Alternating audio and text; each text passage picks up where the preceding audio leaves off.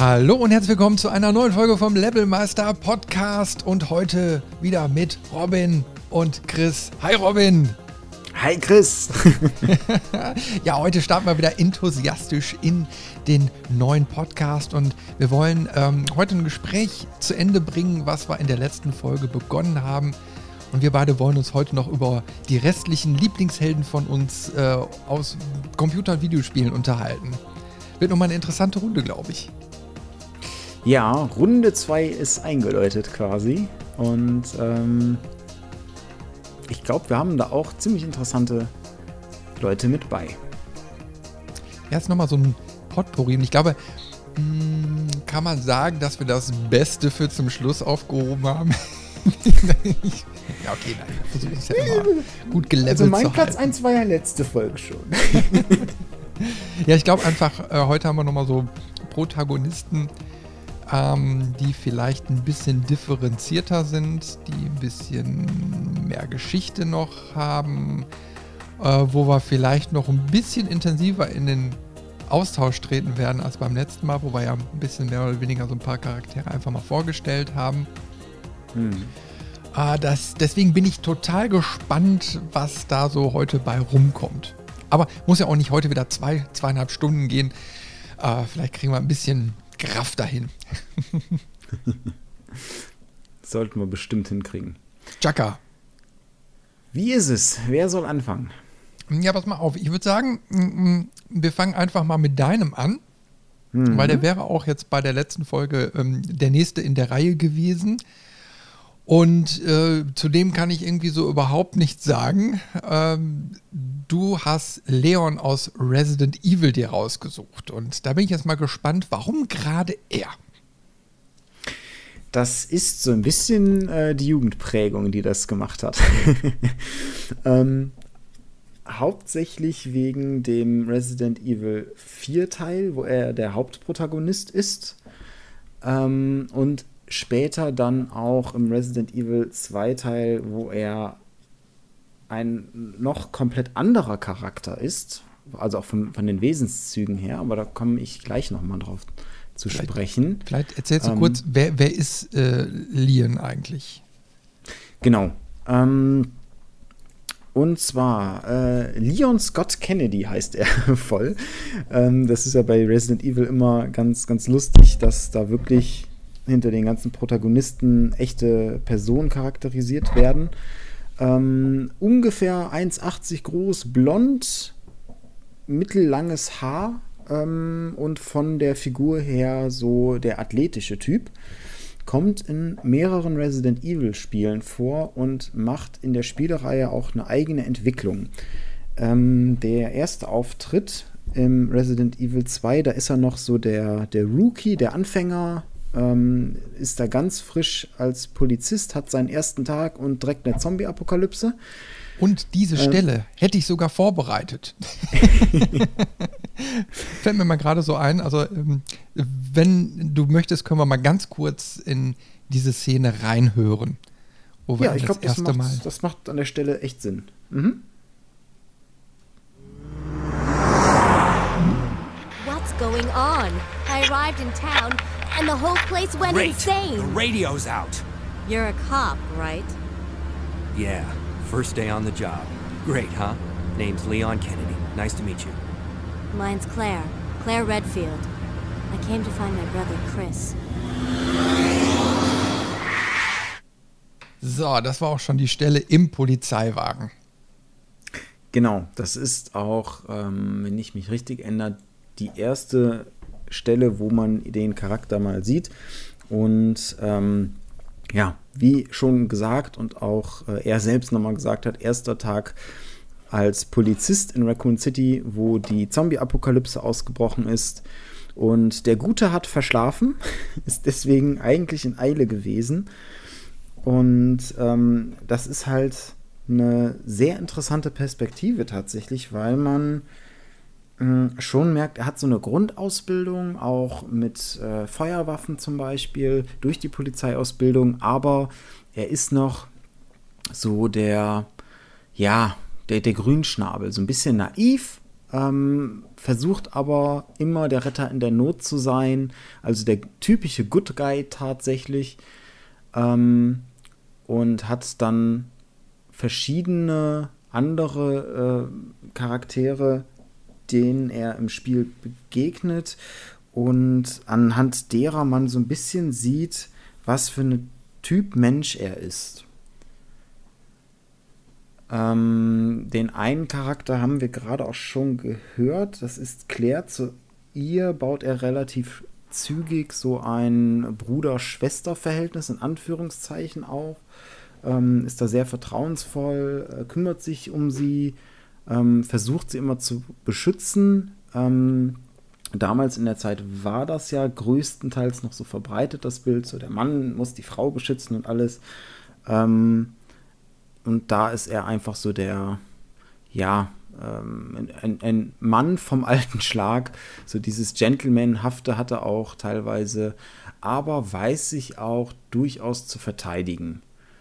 Ähm, und das entwickelt sich im Laufe der Spielereihe weiter und in den späteren Teilen ist er dann der taffe äh, Spezialagent, also noch besser ausgebildet, noch selbstsicherer, nicht mehr so naiv, aber dieses Good Guy, äh, diese Good Guy-Einstellung, die bleibt ihm immer erhalten.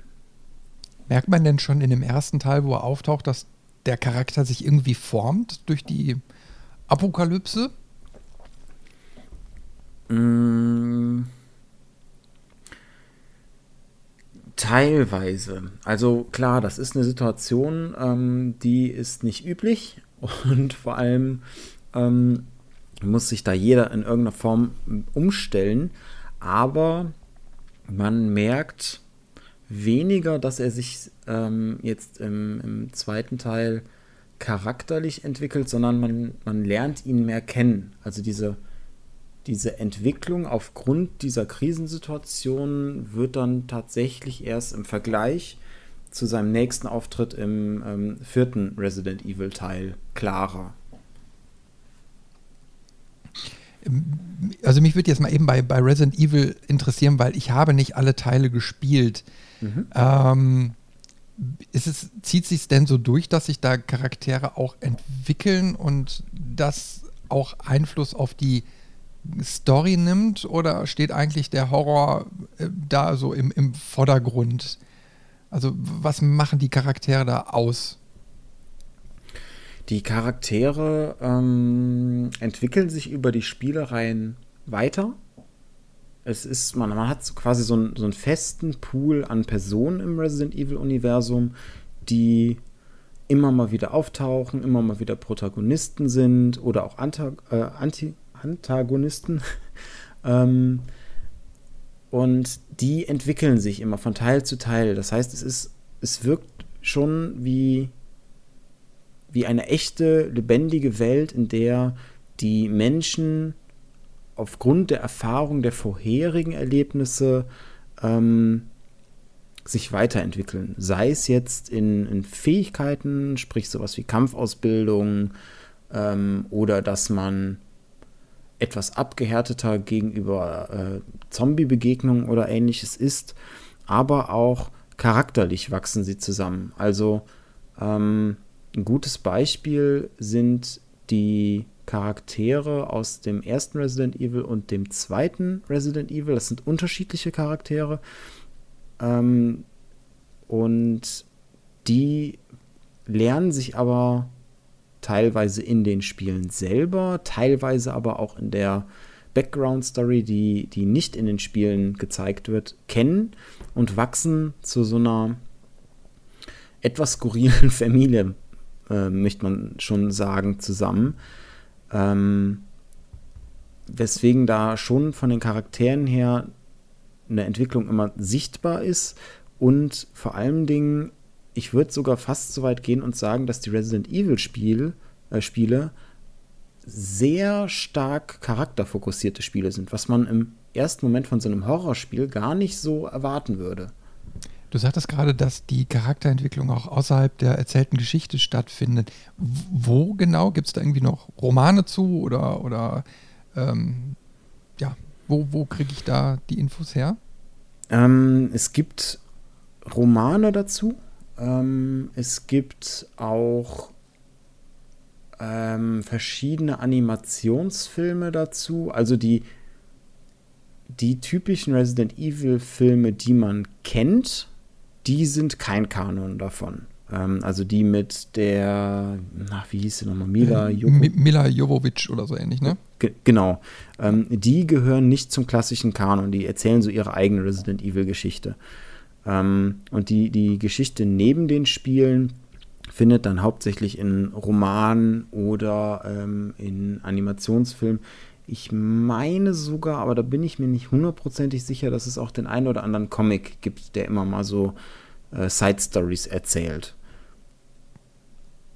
Also da wird schon im Endeffekt ein breites Universum so aufgemacht, wo die Protagonisten auch Platz bekommen. Genau, genau.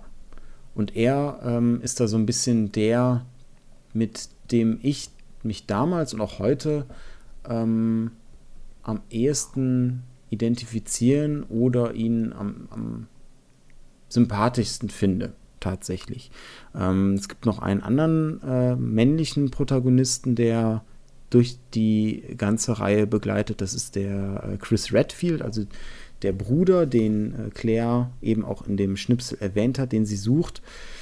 Der entwickelt sich ähm, zum Beispiel eher in, in Richtung eines äh, so, so Militärmenschen. So wird auch ähm, bulliger dargestellt, muskulöser, ähm, hantiert dann mit größeren Waffen und ähm, der Leon bleibt immer so ein bisschen, ja, so ein bisschen agentenmäßiger. Äh, ist schon auch athletisch, weiß auch mit Waffen umzugehen, aber typischerweise würde man ihm eher eine Pistole ähm, zuordnen, als jetzt bei Chris, wo man eher sagen würde, okay, da passt das Sturmgewehr eher zum Charakter. Ja. Ist also so ein, so ein kleines bisschen ähm, James Bondiger, der Leon in, in, in Resident Evil.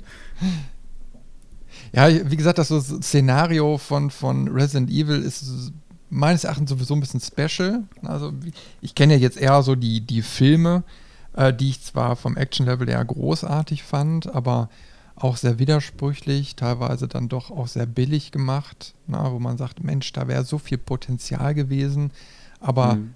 man merkt irgendwie, dass, dass da dann auch am Drehbuch irgendwie gespart wurde. Äh, weil so in puncto Charakterentwicklung auch. Also da, da stelle ich mir in so einer postapokalyptischen Welt dann doch ein bisschen mehr Charakterisierung vor. Also da Mhm. müsste sich eigentlich bei einer Person mehr tun über einen Zeitraum und das habe ich da so ein bisschen vermisst. Und äh, ja, bei den Spielen, ich weiß nicht, also den Eindruck, den ich von Resident Evil bisher eben halt hatte, dass es ziemlich fragmentiert so die Gesamtstory eben halt erzählt. Ne? Dann äh, der erste Teil spielt dann eben halt ja in, in, in, in, in dieser ja, Residenz, ich weiß nicht, keine Ahnung, wie, das- wie das Ding jetzt genau heißt, ne? Mhm, mhm. Ähm, so, und das äh, hat ja noch einen anderen Anstrich gehabt als jetzt die etwas moderneren Titel, die ja eigentlich eher schon fast wie so ein Shooter dann waren. Ne? Mhm. Ähm, so, und, und äh, ich, ich habe mich da immer so ein bisschen schwer mitgetan, mich auch mit den Figuren da so ein bisschen zu, zu ja, warm zu werden. Deswegen ist Resident Evil nie so eine Serie gewesen, wo ich gesagt habe, boah, da, wow, genial. Also ich, war, ich kann ja auch nicht genau sagen, was, was, warum. Ne? Also du, du weißt ja manchmal es dieses Look and Feel, ne? du, du fängst ein Mhm. Spiel an und dann merkst du auf einmal, du bist so irgendwie drin, du willst mehr, du willst mehr erfahren oder dieser Punkt bleibt irgendwie aus und du merkst so, hm, ja, okay, äh, muss ich jetzt, war ganz nett, aber ich muss jetzt nicht mehr haben. Und das ist tatsächlich ein ganz wichtiger Punkt bei Resident Evil, weil ähm, das kam bei mir durch das Interesse. Ähm, und dann hat man sich mehr damit beschäftigt. Dann hat man herausgefunden, ah, guck mal, hier gibt es Bücher. Lese ich die Bücher mal dazu. Dann gab es etliche Forendiskussionen und wie entwickeln sich die Charaktere? Wo sind die Zusammenhänge? Ähm, ganz großer Treiber davon, einmal die Charaktere, aber auch die ähm, oder das, das Bild des Hauptbösewichts in den ersten Teilen zumindest ist ja immer die Umbrella Corporation. Und so die Machenschaften, wo äh, hängt diese, diese Corporation überall mit drin, wo haben sie ihre Finger mit im Spiel, ähm, wie ähm, kann man gegen so einen Multimillionen- oder sogar Milliardenkonzern ankommen, der so etabliert ist, dass er ähm, eigene Geheimlabors hat, die teilweise über die Fläche von ganzen Städten ragen, ohne dass es irgendwer mitbekommt, was da tatsächlich für Forschung getrieben wird. Und dann hat man diese Handvoll Protagonisten, die sich dagegen auflehnen und versuchen, ähm, das aufzudecken, was da gemacht wird. Und auch versuchen zu stoppen, was da passiert. Also auch diese, diese Zombie-Apokalypse, die ja durch die Umbrella Corporation quasi ausgebrochen ist. Ähm, das war so der, der Reiz, der damals mein, mein Interesse geweckt hat. Und wie gesagt, ähm, der Leon war im zweiten Teil schon sympathisch, aber ausschlaggebend dafür, dass ich ihn so lieb gewonnen habe, war der vierte Teil, wo er der taffe Typ ist. Hat eine coole Lederjacke an, ähm, hat immer einen flotten Spruch auf den Lippen, äh, auch das, dieses agile äh, Bewegen, ähm, das Einsetzen für das Gute ähm, und so der, ja, der, der, dieses leidenschaftliche Helfen anderer Personen, die in einer misslichen Lage sind. Ähm, das hat irgendwie genau ins Schwarze getroffen und wahrscheinlich auch, ähm, wie es damals in Teenage-Zeiten auch so ein bisschen war, halt der Look. Also so diese leichte, in Anführungszeichen, Emo-Frisur vom Schnitt her mit, mit den typischen Strähnen, die so halb ins Gesicht fallen. Jetzt äh, gut in, in blond anstatt in schwarz, was äh, sonst noch auffälliger gewesen wäre. Aber, aber, Das sind so Details, wo du dann so eine Kampfszene oder so siehst, ne? Und du weißt jetzt eigentlich so normalerweise, der Typ müsste verschwitzt sein, der müsste was weiß ich, äh, Schmerzen haben und so, aber die Frisur sitzt. genau.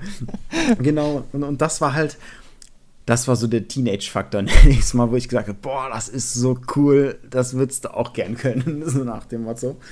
Ähm, und, und das war halt, ja, das, das war so der, der Punkt, ähm, wo ich für mich gemerkt habe, okay, du, du, findest diesen Charakter so cool, der ist dir so sympathisch und er ist mir auch im Gedächtnis geblieben. Ähm, und zu der damaligen Zeit, also ähm, ich finde, das ist immer interessant, wenn man so schaut, was für Chat- oder Accountnamen man so im, im Laufe der Jahre angesammelt hat.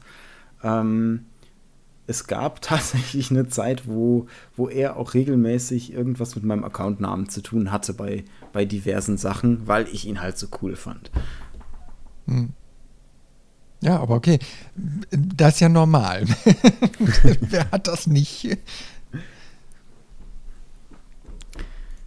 Deswegen, ähm, ich würde zu ihm auch sagen, wir hatten ja letztes Mal auch immer mal so über die Entwicklung innerhalb eines Spiels von einem Charakter gesprochen. Da muss ich tatsächlich sagen, so innerhalb des Spiels merkt man selten eine Entwicklung des Charakters. Also man merkt, dass, die, dass das, das Spiel und das, was im Spiel passiert, ihm zu schaffen macht. Äh, man sieht es auch teilweise. Ähm, zum Beispiel in Resident Evil 2 wird er irgendwann angeschossen, dann rennt man ab da, äh, von da an mit so einem Verband, mit der Schusswunde rum. Oder auch im vierten Teil ähm, wird er irgendwann gefangen genommen. Danach hat er seine coole Lederjacke nicht mehr an, sondern nur noch so diesen, diesen ähm, dieses typische Agenten-Outfit, schwarzes T-Shirt, schwarze Hose mit äh, diversen Taschen und dann diesen ähm, Holster umgeschnallt für die Pistole. Aber charakterlich findet die Entwicklung immer nur zwischen den Spielen wirklich statt. Und das ist auch etwas, was ich zumindest ähm, vielleicht nicht nur für diesen Charakter, aber für die Resident Evil-Reihe halt besonders finde. Das heißt, wenn man wenn einen diese Welt nicht packt und man jetzt nur die Spiele spielen würde, dann würde man ganz klar bemerken, okay, zum vorherigen Teil äh, ist er jetzt ein deutlich anderer Mensch, aber wie es dazu gekommen ist, was ausschlaggebend war, was vielleicht auch Ereignisse waren, die erklären, warum er reagiert, wie er reagiert, davon kriegt man nichts mit in den Spielen größtenteils. Weißt du, warum mich so diese ganzen Zombie-Dinger nie so richtig abholen? Nee. Also die Diskussion habe ich auch schon geführt wegen Walking Dead und so, weil ich habe Walking Dead ja auch so die ersten zwei Staffeln oder so geguckt und dann bin ich irgendwann ausgestiegen und über die Jahre gab es ja auch so viele Zombie-Dinger, ne? Und immer hm. steht dieses Zombie-Ding im Zentrum, ähm, wo mal erklärt wird, wo es herkommt, äh, mal nicht, wo es eigentlich nur einfach irgendwie so das Beiwerk ist, ne? wo es eigentlich um ganz andere Geschichten geht. Ähm, aber ich habe einfach so dieses Problem mit diesem mega unrealistischen. So nach dem Motto, äh, ich, ich kaufe die Story so nicht ab, ich kaufe den Handlungsfaden so nicht ab, nach dem Motto, wenn jetzt ein Virus oder so ist, ne? Ähm, und äh, alle werden zu Zombies, ja, irgendwann ist, sind die auch mal weg, verstehst du? So, das ist jetzt mhm. so der gesunde Menschenverstand. Die können ja jetzt nicht bis, zur, äh, bis zum Armageddon ähm, irgendwann mal äh, als lebende Leiche durch die Gegend laufen. Das ist physisch nicht möglich, so, verstehst du? So, da, da habe ich ein mhm. echtes Problem mit, weil ich dann sage, okay, pass mal auf, so nach, nach Wochen, Monaten, je nachdem, wie der Körper, welchen Zustand der hatte, äh, müsste der so oder so irgendwie zerfallen, kaputt gehen, sterben, wie auch immer. Mhm. Na, mhm. selbst wenn so ein hochentwickelter Virus den am Leben hält, aber irgendwo ist dann mal Schluss. Und das sind so Sachen, die sich so durchziehen, wo ich, wo ich dann raus bin, wo ich, wo ich merke, okay, ähm, du hast eine permanente Bedrohung irgendwie und die, die stellt sich ja auch bei, bei Resident Evil irgendwie so dar. Und, und ähm, äh, die, die Entwicklung ist aber, äh, ja, das bleibt alles irgendwie auf einem gewissen Level. Ne? Mhm. Also da, da, ist, da ist nicht so ein Flow drin, dass du sagst, irgendwo, wir bewegen uns zu einer Lösung hin oder äh, zu einer Anti-Lösung, also dass alles eben halt total aussichtslos wird oder so. Ir irgendwo muss es sich so hinbewegen. Und das habe ich eben halt auch so bei, bei Walking Dead und so gemerkt. Ähm, das spielt so alles vor sich hin. Also weil es da einfach nur um die Reaktion der Menschen geht. Und dann wird so einfach auch gesagt, pass mal auf, die, die, die verhalten sich ähm, im, im größten Teil, wie es am schlechtesten wäre. Also wenn man jetzt vom schlechtesten ausgeht, so, ähm, ja, so, so äh, benehmen die sich. Ne? Und das sind ja. auch so Sachen, die sich auch immer wieder in so Spielen darstellen. Da wird eine Welt aufgebaut, die ich als so mega unrealistisch empfinde weil sie irgendwie mhm. so eine realistische Grundlage hat. Also da wird ja nicht gesagt, durch einen Zauber sind jetzt alle ne, so, so Zombies und dann, dann wärst du im Fantasy-Bereich, da ist alles irgendwie möglich. Aber wenn du alles auf so eine realistische Ebene stellst, sagt der Motto, da ist ein Supervirus und bob, bob, bob, bob, ne? Und die ganze Welt äh, geht jetzt daran zugrunde. Ähm, das finde ich dann wieder so, so abwegig und auch in sich widersprüchlich, wenn es so eine Mega, so einen Megakonzern gibt, der dadurch, dass der Virus ausbricht, die ganze Welt quasi zerstört und dadurch die Grundlage überhaupt für den Virus eigentlich entzieht. Verstehst du? Also warum ist er da? Was haben sie da davon? Na, ähm, das ist alles irgendwie so, das ist nicht stimmig. Das ist einfach nicht stimmig. Ja, ähm, kann ich nachvollziehen. Bei Resident Evil wird da immer versucht, einen Kontext zu finden und ja, wie realistisch dieser Kontext ist. Das ist natürlich immer schwer zu sagen, aber ähm, zumindest wenn wir jetzt die ersten drei Spiele mal betrachten. Ähm, das erste spielt in, diesen, in diesem Herrenhaus und warum da Zombies und äh, untote Hunde und alles Mögliche rumläuft, wird tatsächlich erklärt, weil auch da ähm, dieses Herrenhaus ist im Prinzip so ein ja, ähm, Simulationsgelände für die ganzen Experimente oder auch mal, ähm, um zu prüfen, wie erproben sich denn die Kreationen im Kampf. Weil Ziel des Ganzen ist eigentlich so einen ähm, Supersoldaten zu schaffen. Und ähm, das ist in sich, zumindest in dem Universum selber, stimmig, auch als Erklärung was quasi der Benefit für dieses Unternehmen daran ist. Ähm, das läuft dann da alles so ein bisschen aus dem Ruder, weil quasi ähm, die Protagonisten da eintreffen, beziehungsweise allgemein die Bewohner bemerken, dass da irgendwas nicht stimmt und dann verschwinden da Leute und dann wird da eine Spezialeinheit hingeschickt, so von der hört man auch nichts mehr und dann fängt ja so das Spiel an mit der zweiten Spezialeinheit, die, die herausfinden soll, was ist da eigentlich los. Ähm, und im zweiten Teil entwickelt sich das weiter, weil dann wird die Stadt von diesem Ausbruch bei dem Herrenhaus ähm, infiziert. Das heißt, da sind dann ist die Infektion quasi, hat sich weiter ausgebreitet auf die nahegelegene Stadt. Und in dieser spielen dann die nächsten zwei Teile, wo es um, um das Überleben geht, um das, um das Fliehen aus dieser Katastrophensituation.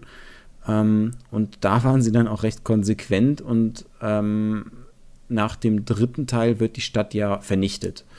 Ähm, und ab da fängt dann auch so ein, so ein Reboot an, der dann mit dem vierten Teil auch kam. Dann, dann geht es im vierten Teil, aber da wird es dann so abgedreht, dass ich wieder völlig bei dir bin, dass äh, das an Realismus mehr und mehr verliert. Da geht es dann gar nicht mehr zwingend um so ein ähm, Zombie-Virus, sondern da, im vierten Teil zum Beispiel geht es um irgendwie so, ein, so einen Parasiten, der die Menschen befällt und dann irgendwann äh, in total absurden, äh, ekligen, tentakelähnlichen Dingern äh, sich ausweitet und was weiß ich alles.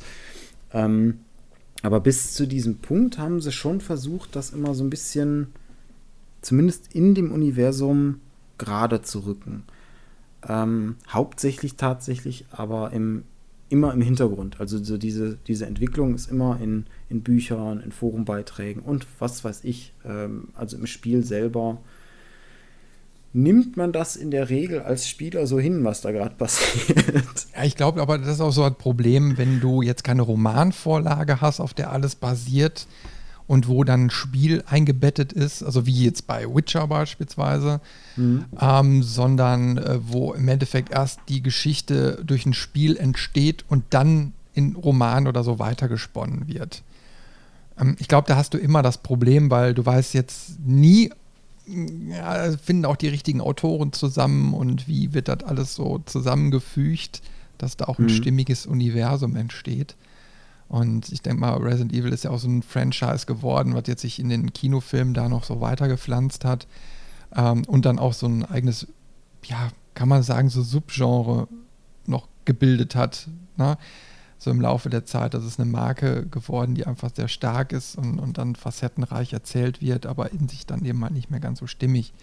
Hm. Ja. Ähm, aber naja, also äh, man, man sieht äh, da schon deutlich, dass das da dran rum adaptiert wurde. Na? Aber ja. es, wenn, wenn du sagst, so, okay, die Charakterentwicklung, das ist ja eigentlich das Hauptthema, so, ähm, passt für dich, ist stimmig, ähm, und auch von den anderen ist es, ist es ja eine super Sache. Dann, wenn es funktioniert, dann ist ja Ziel quasi erreicht. Mhm. Ja, genau. Das stimmt. ja, also pass mal auf, ich habe ich hab noch ein anderes Beispiel, was ich mal ganz gerne mit dir so durchdiskutieren würde, weil der ähm, Protagonist, der Held, sich eigentlich komplett anders verhält als wie jetzt ein Leon. Ne? Ähm, mhm. Ich blende mal eben kurz ein, worum es geht. Wenn ich die Taste finde.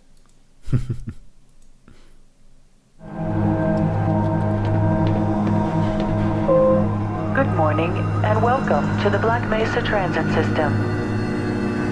This automated train is provided for the security and convenience of the Black Mesa Research Facility personnel. Und wie wir jetzt gerade schon hören, ich möchte dich mal auf die Reise zur Black Mesa mitnehmen. Uh, und zwar mit dir über Gordon Freeman sprechen. ja. äh, was für gespannt. mich so ein, so ein Held ist, aber gleichzeitig ist es aber auch wiederum kein richtiger Held.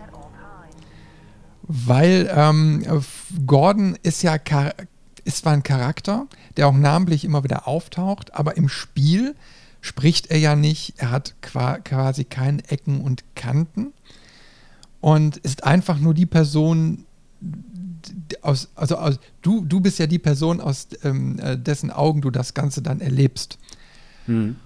Und äh, das macht so diese Faszination Freeman äh, doch irgendwie so aus, einen Charakter zu spielen, der eigentlich gar kein Charakter ist, aber über über zwei Jahrzehnte jetzt mittlerweile ähm, so fest sich als Name etabliert hat, dass jetzt eben halt mit Half-Life Alex äh, ein, ein, vollwertiger Teil noch entstanden ist, wo ja er eben halt auch äh, zumindest namentlich eine Rolle spielt. Ähm, und, und in diese ganzen Geschehnisse so stark eingewoben ist, also nach dem Motto, er ist einfach der Mann, wenn es äh, ja, um diese ganze Geschichte eben halt geht. Und das finde ich faszinierend. Also ich habe irgendwann mal gehört, dass von Valve, also der Entwickler damals, ähm, bewusst gesagt hat, nein, wir wollen, äh, dass der Freeman eben halt nicht spricht und nichts, weil sich der Spieler total mit dieser Figur identifizieren soll. Also man soll selbst derjenige sein. Hm. Man bekommt aber einen Namen. Und das finde ich eben halt schon, schon so, ein, so einen komischen Bruch, und gleichzeitig ähm, findet da eben halt eine, eine, geschichtliche Entwicklung statt, wo diese Figur Freeman ähm, quasi einen Charakter bekommt, der ja gar nicht unbedingt mit dem übereinstimmt, was du als Spieler jetzt bist. Verstehst du? Also er wird so als der Held, der Black Mesa überlebt hat, dargestellt. Er hat die Menschheit gerettet oder wie auch immer. Ne? Er hat auf jeden Fall so dieses, dieses ganze, ähm, äh, ich sag mal, begleitet und mit seiner Brechstange die ganzen Alien-Monster platt gemacht. Aber schlussendlich ist es ja kein Charakter. Das ist, das ist, das ist so dieser, dieser Widerspruch. Stehst du?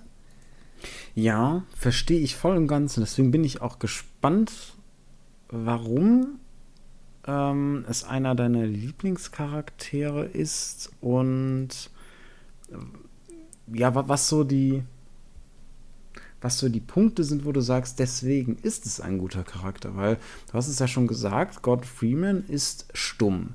Ähm, wir sehen Gordon Freeman auch nicht, in den Spielen zumindest, ähm, sondern quasi das Aussehen ist nur bekannt wegen, ich glaube, es war sogar ein, ein Coverbild irgendwann, ähm, mhm. wo mal gezeigt worden ist, wie wir eigentlich aussehen. Das heißt, im Prinzip und, und das finde ich so spannend an, die, an diesem Charakter. Ähm, er wird als Charakter wahrgenommen, obwohl er keinen Charakter hat, zumindest in dem ersten Spiel. Ähm, das, das ist ein Konzept, was es, glaube ich, bis dahin auch nie in der Art gab. Also wenn wir, wenn ich so zurückdenke und dann an sowas wie, ähm, weiß ich nicht, den, ähm, den Duke von Duke Nukem denke, der hat ja immer viel gesprochen. Ähm, das heißt, man wusste immer anhand der Sprüche, der Stimme so grob, was ist das für, ein, für eine Art Mensch. Und bei Gordon Freeman war das ja lange unbekannt. Ähm, also was, was ist da so der einer der Hauptaspekte, weswegen du sagst, okay, da, das ist so der, der Punkt, weswegen ich sage, das ist einer meiner Lieblingscharaktere. Einfach weil er mir so im Kopf geblieben ist, weil ich äh, das Half-Life-Universum einfach cool finde.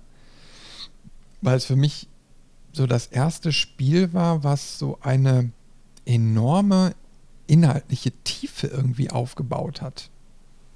Also bei diesen 3D-Shootern, ne? Also jetzt, mhm. ich bin ja so als altes Adventure-Kind bin ich ja gute Stories gewöhnt, ne?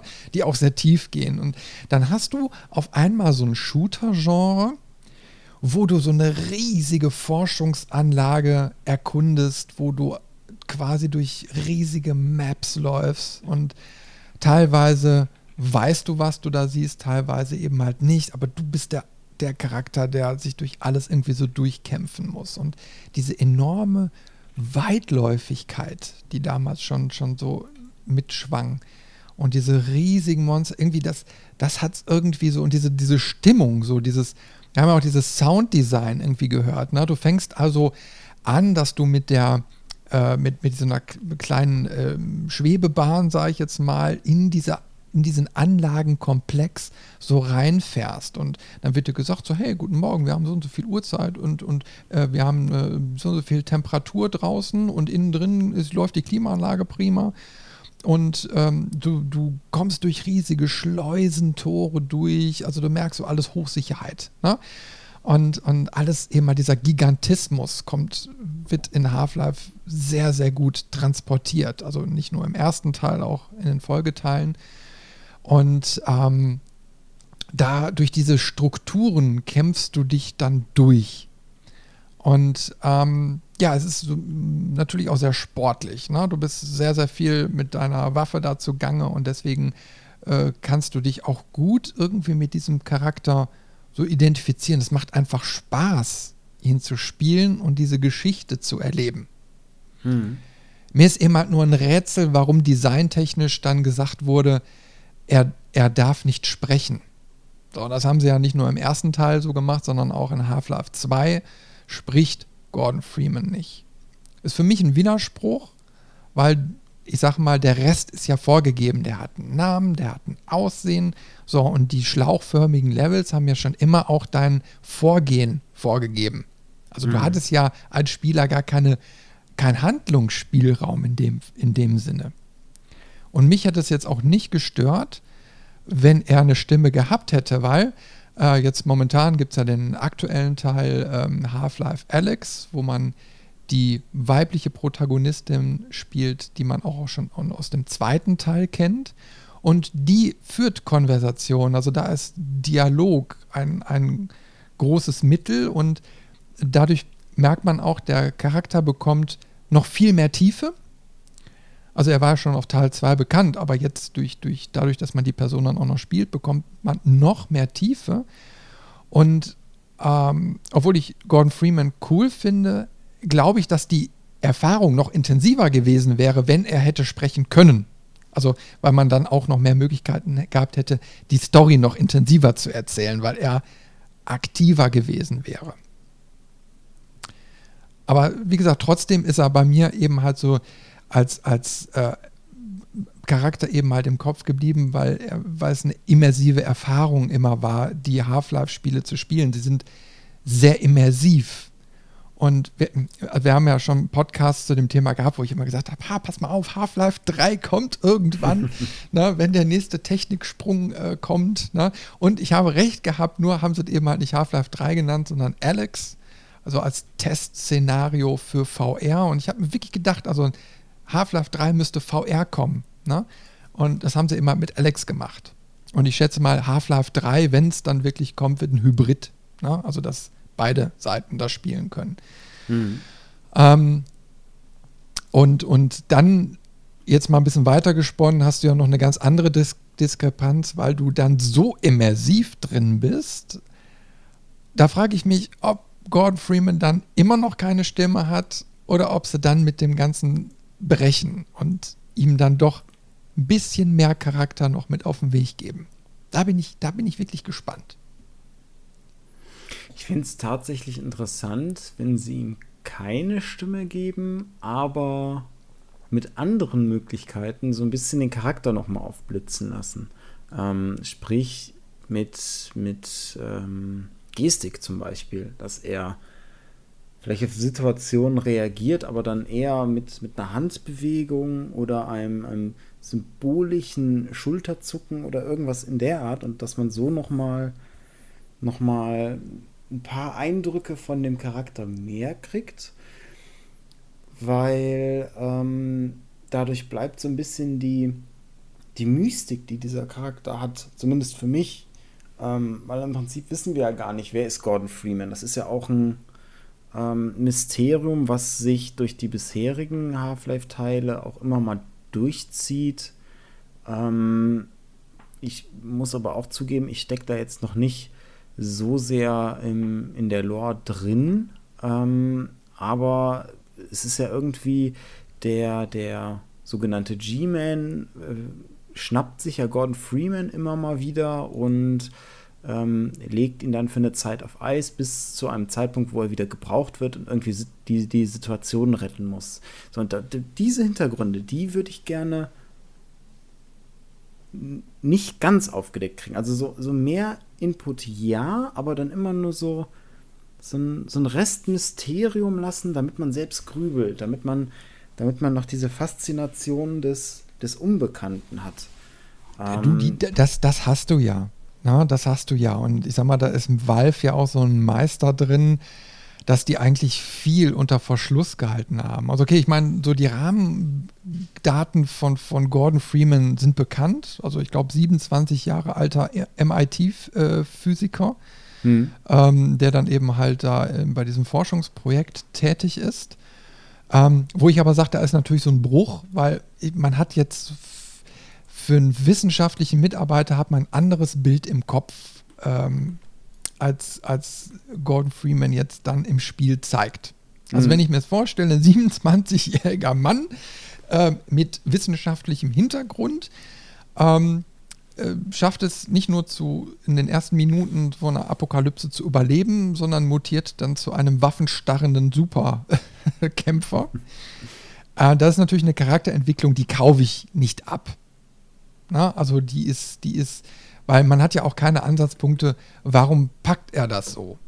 Also mhm. warum, warum, also man würde jetzt zum Beispiel sagen, die Diskussion gab es ja auch bei Tomb Raider beispielsweise beim ersten Teil, äh, wo, wo sie dann noch äh, die ersten paar Minuten Skrupel hat, einen Menschen zu, umzubringen, ne? oder äh, es finden irgendwelche Dialoge oder Einzeldialoge statt, wo, wo, also Monologe statt, wo, wo sie dann irgendwie damit hadert, dass sie jetzt gerade jemanden erschießen musste oder so.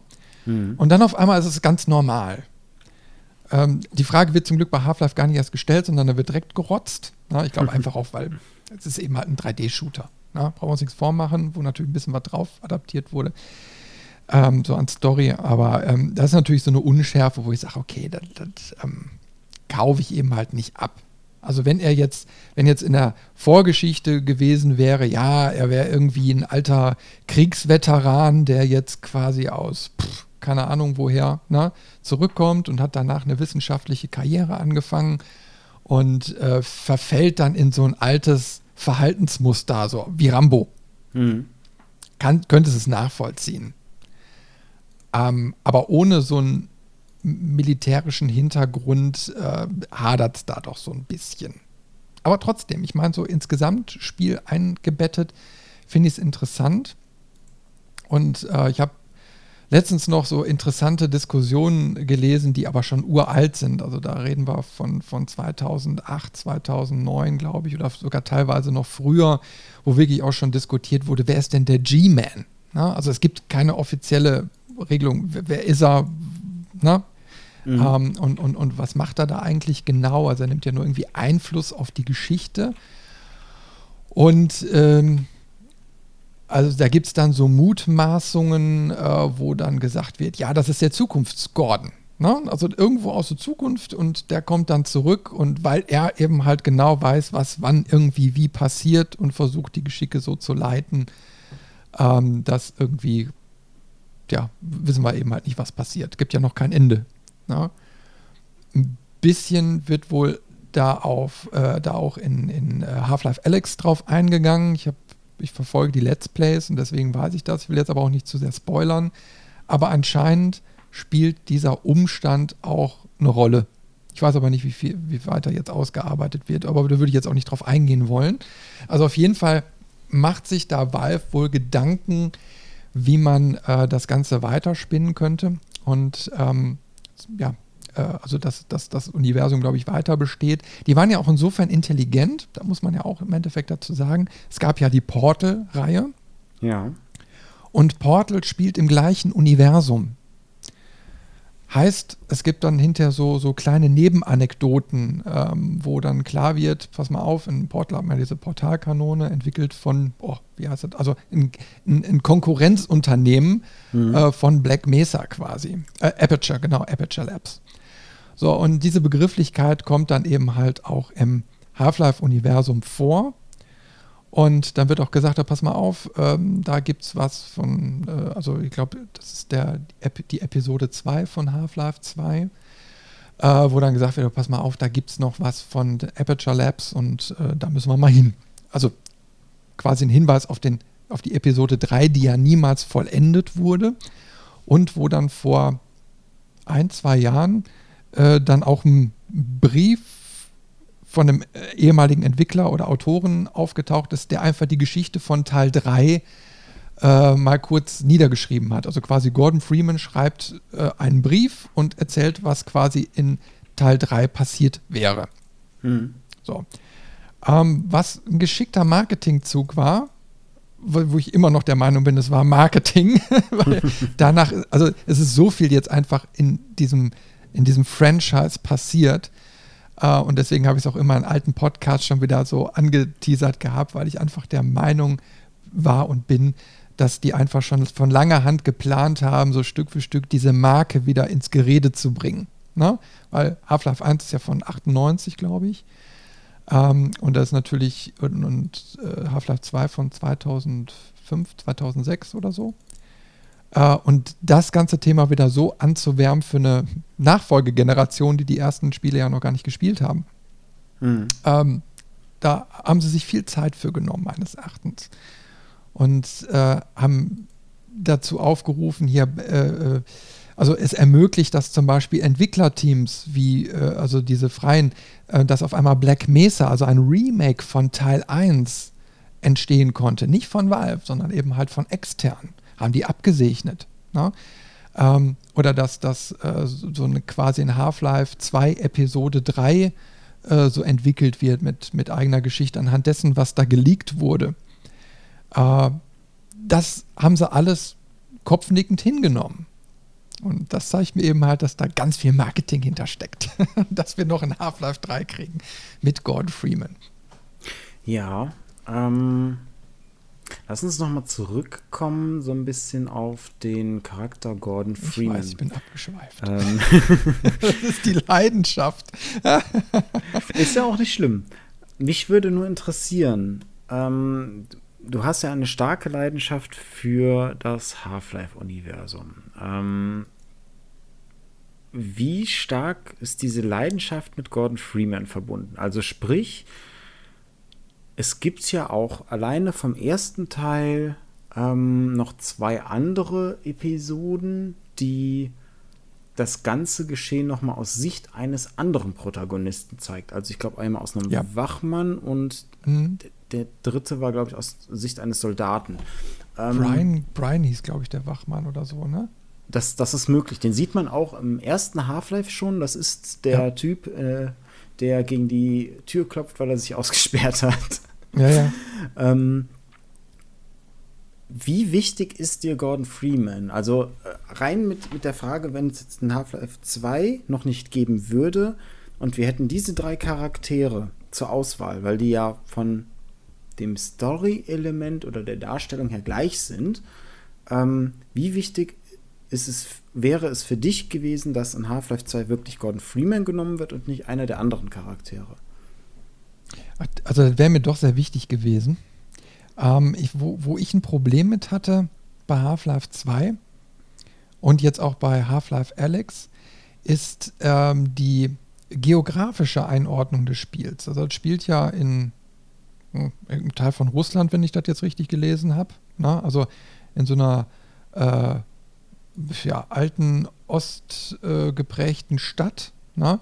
Was ein krasser Unterschied zu diesen Hightech-Laboren und Megakomplexen darstellt. Mhm. Und da ich jetzt auch Portal gespielt habe, ähm, da spielen ja auch diese Mega-Labs quasi eine, eine optische, äh, ja, die Hauptrolle. Ne? Also Riesenstrukturen, wie sie auch bei Resident Evil, ne? was, was du eben gesagt hast, so, wo ganze Labore unter Städten sind. Ne? So ist es ja im Endeffekt im, im Black Mesa-Universum und Aperture-Universum. Äh, äh, mhm.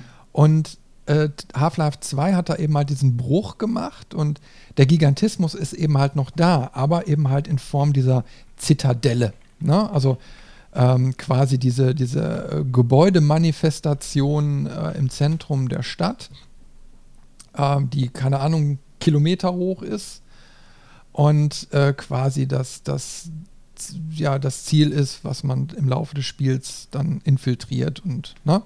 Mhm. und eben halt macht. So, aber eben halt so, ähm, da fand ich den Bruch ziemlich, ziemlich krass. also ich hätte mir jetzt gewünscht, wenn du jetzt einen Charakter wie Gordon Freeman hast, also 27-jähriger MIT-Physik-Typ, äh, ähm, mhm. ne, und ähm, dann, dann hätte ich jetzt eigentlich auch erwartet, dass das in so einem Hightech-Szenario irgendwie auch weitergeht oder zumindest relativ schnell. Also nicht, dass du dich die meiste Zeit in so einer verfallenen, vom Krieg überrannten Stadt äh, ähm, durchspielst, mhm. ähm, sondern dass du vielleicht nach dem Motto, ja, also wir sind jetzt an dem Ort aus dem und dem Grund und dann bist du aber relativ schnell wieder in so einer Hightech-Umgebung, ne, wo es dann ja, also das, das, der Sprung hat mir so gefehlt, weil es ging um Portale, andere Dimensionen, Megawaffen, ne, Megamonster. Ne? Mhm, so, mhm. und, und äh, das hat mir dann so ein bisschen, also dieser Bruch, der hat mir so ein bisschen missfallen, weil es dann auf einmal eben halt Postapokalypse äh, nach der Alien-Invasion war. Ne? Also zwar logisch wäre, ist es vertretbar, aber inhaltlich habe ich da immer mit gehadert. Ja? Also da hätte ich mir eben halt so ein bisschen was anderes gewünscht, damit sich so ein Charakter wie Freeman auch besser eingebettet hätte. Weil ich sagte ja schon, also er wird von einem Physiktypen relativ schnell zu so einem waffenstarrenden Rambo. Mhm. Und ähm, also da hätte ich mir eben mal ein bisschen mehr gewünscht. Ne? Also dass, dass, dass da einfach ein bisschen mehr Substanz reinkommt, weil äh, Intelligenz, ne? Also bei Teil 2 kann man ja wenigstens noch sagen, er hat seine, seine Gravity Gun äh, bekommen. Das heißt, du musst es schon intelligenter spielen, ein bisschen spielen, um Physikrätsel zu lösen.